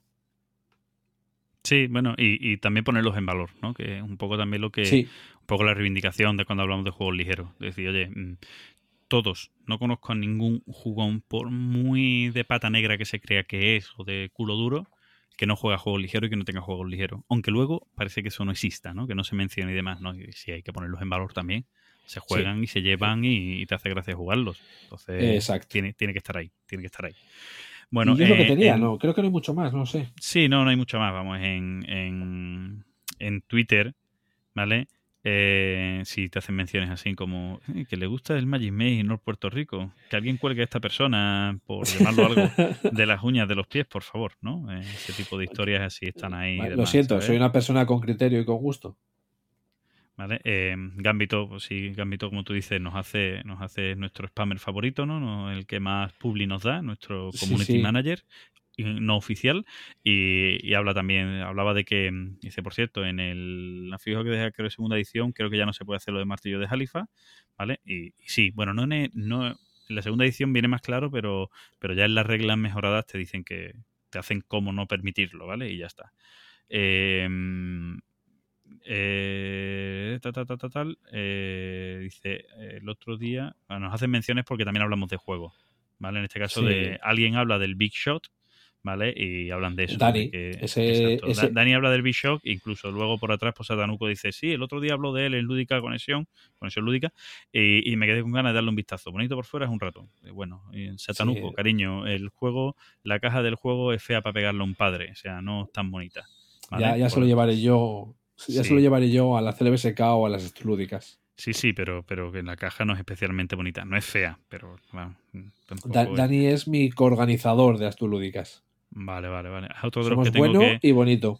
eh, es, es- otro de los que tengo que, mm, que sobornar, ¿no? Para poder ir a las actos lúdicas cuando ya estéis todas las plazas dadas y yo diga, oye, mira, que quiero ir.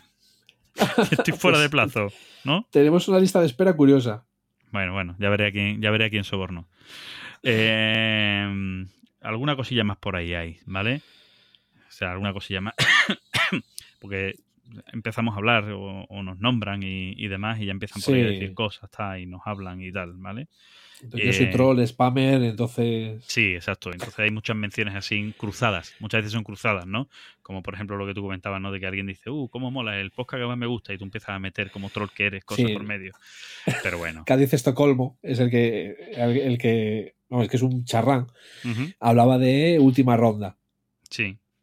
que, bueno, es un podcast que, que escucho, que digamos, está- a ver, el tema del audio es un poco problemático con ellos, pero se, porque son varios, pero vamos, que, que me está entreteniendo muchísimo el, el podcast, a pesar de que tienen a Katumarus. Ya se lo dije por Twitter, pero Bueno, sí, yo la verdad es que no lo, no lo he oído. Cuando, cuando vi la información cruzada lo tengo ahí, pero ahora mismo tengo tantos podcasts por escuchar sí, que, que, yo acabo de escuchar el de, el de Planeta de Juegos, que se me acaba de caer la, la lagrimilla y todo, o sea, sobre Battletech. Ah, sí, sí, sí. Lo- también lo tengo ahí para escucharlo. Mm, yo todavía, todavía no he probado Battlete, Gizmo, pégame. Bueno, a estas alturas no sé qué decirte, ¿eh? pero Bueno, de No todas sé si- maneras, De todas maneras, si te digo, aquí en, en Mentes Hexagonadas, en la asociación nuestra aquí en Huelva, tengo adeptos al Battletech y, y montan muchas Pues- partidas y tengo que, tengo que acabar de, de probarlo. Pega- Además, pégate hab- unos hablan de que, de, hablan de que la de última Solaris edición, 7. la última edición ya trae unas minis muy guapas, muy mejoradas y tal, ¿no? y, se- y te haces una liga de Solaris 7 y eso queda súper, vamos, queda espectacular. Sí, pero todavía tengo que probar Istella y demás, así que imagínate. Que- Sí, Arestella otro también, que, que me encanta, ¿eh? Vale, o sea, ahí lo tengo. Y lo que sí, que mira que dijimos, vamos, lo del tema de la duración, ah, no lo conseguimos, ¿eh? Sí, ¿por cuánto vamos ahora? Por cerca. Eh, yo me está poniendo, me está poniendo nervioso el tema este porque estoy viendo la ah, con el sistema ante- anterior de grabación, como no veía lo que llevábamos, me guiaba por la hora, pero este, como veo los segundos ahí avanzando, es como la Virgen, pero llevamos todo esto. Bueno, sí. vaya, dos, que no sí, callamos. sí. Eh, y te voy a decir una cosa, como vamos muy a huevo que no estamos haciendo cortes, luego entre musiquitas y demás, casi que, que se va, que a las tres horas llegamos, ¿eh? Bueno, nos quedan dos minutos, ¿eh? Por eso te digo, y yo empecé a meter músicas y cosas, pues ya llegamos. Así es que vamos a despedirnos, si te parece bien, Gizmo. Sí, yo creo que ya, ya está el próximo, ya. Bueno, yo quiero, antes de despedirme, sí quería pedirle a nuestro... ¿En este ganábamos el séptimo o el octavo oyente? Yo ya no me acuerdo en cuánto estamos. Eh, creo que por siete si no, si no bajamos a cinco. Vale. Eh, yo sí quería pedirle a esos 6, 7 oyentes que, que- que tenemos que entren en el debate. ¿Vale? Si me gustaría. eh, Es, es cierto que es complicado. ¿vale? A mí me pasa. Yo soy muy, muy oyente de podcast y me cuesta muchas veces mm, comentar cosas mientras estoy escuchándolo, porque normalmente escucho el podcast en momentos en los que no puedo pararme a escribir. O bien Sí, en el coche. O en el coche o cuando estoy en movimiento. Yo en mi trabajo me muevo mucho de mi oficina al teatro y, y quieras que no, a lo mejor he llegado a hacer en, en un tramo que puede, que pueda ser de 200, 300 metros, he llegado a hacer 14 kilómetros, ¿no? Entonces, la de veces que voy para arriba y para abajo en un día, pues me hacen, me hacen muchas veces, pues me pongo el podcast, voy oyendo. Y, mm, y entonces, en esos momentos que voy de aquí para allá, no me puedo parar a escribir y tal, y muchas veces pues se me pasan ideas y cosas. Y entiendo que es complicado. Entiendo que además esos podcasts del que yo soy oyente también me pedirán a mí lo mismo. Pero oye, como pedir es gratis, en la virtud de pedir está la virtud de no dar, que eso ya se lo dejo a nuestros Pero- oyentes, pero sí me gustaría que debatieran, que, que opinaran de eso, de esas partes de debates que tenemos, ¿vale? De lo que sí es económico o no es económico, como en este podcast, o en la parte principal del podcast o inicial, de la parte de la subida de precios si no va a afectar, si no, o qué les parece lo que están haciendo la, gente que está en con esas campañas, que hay quien puede decir, oye, yo los entiendo, pobrecitos, están haciendo un esfuerzo muy grande, muchas veces este tipo de historias no son muy beneficiosas que se diga, se hacen más por amor que por el beneficio que puedan dar y pobrecitos, ¿no? Es decir, que cada uno puede opinar de una manera. Entonces, sí me gustaría que, que esa gente que nos oyen opinen o entren al debate o que quiero escuchar opiniones distintas a la tuya, mismo que me aburres, ¿vale? Para que nos entendamos. ¿no? Eh, Y además, pocos tienen un troll profesional para responder. Exacto. pues yo creo que con esa idea dejamos aquí el episodio y ya no, Sí. nos vamos a, a- a editar. Muchas gracias a todos. Pues nada, nos vemos en el. Este es el episodio 5, Gizmo. Cinco, luego sale ¿Cinco? seis. Sí, sí, este es 5, luego sale Mira, 6. casi tantos como oyentes. Sí, pues ya no, nos veremos en el, en el 6. A ver si somos capaces de superar el número de episodios al número de oyentes. Va a ser fácil. Venga, Venga, hasta luego. hasta luego. Chao.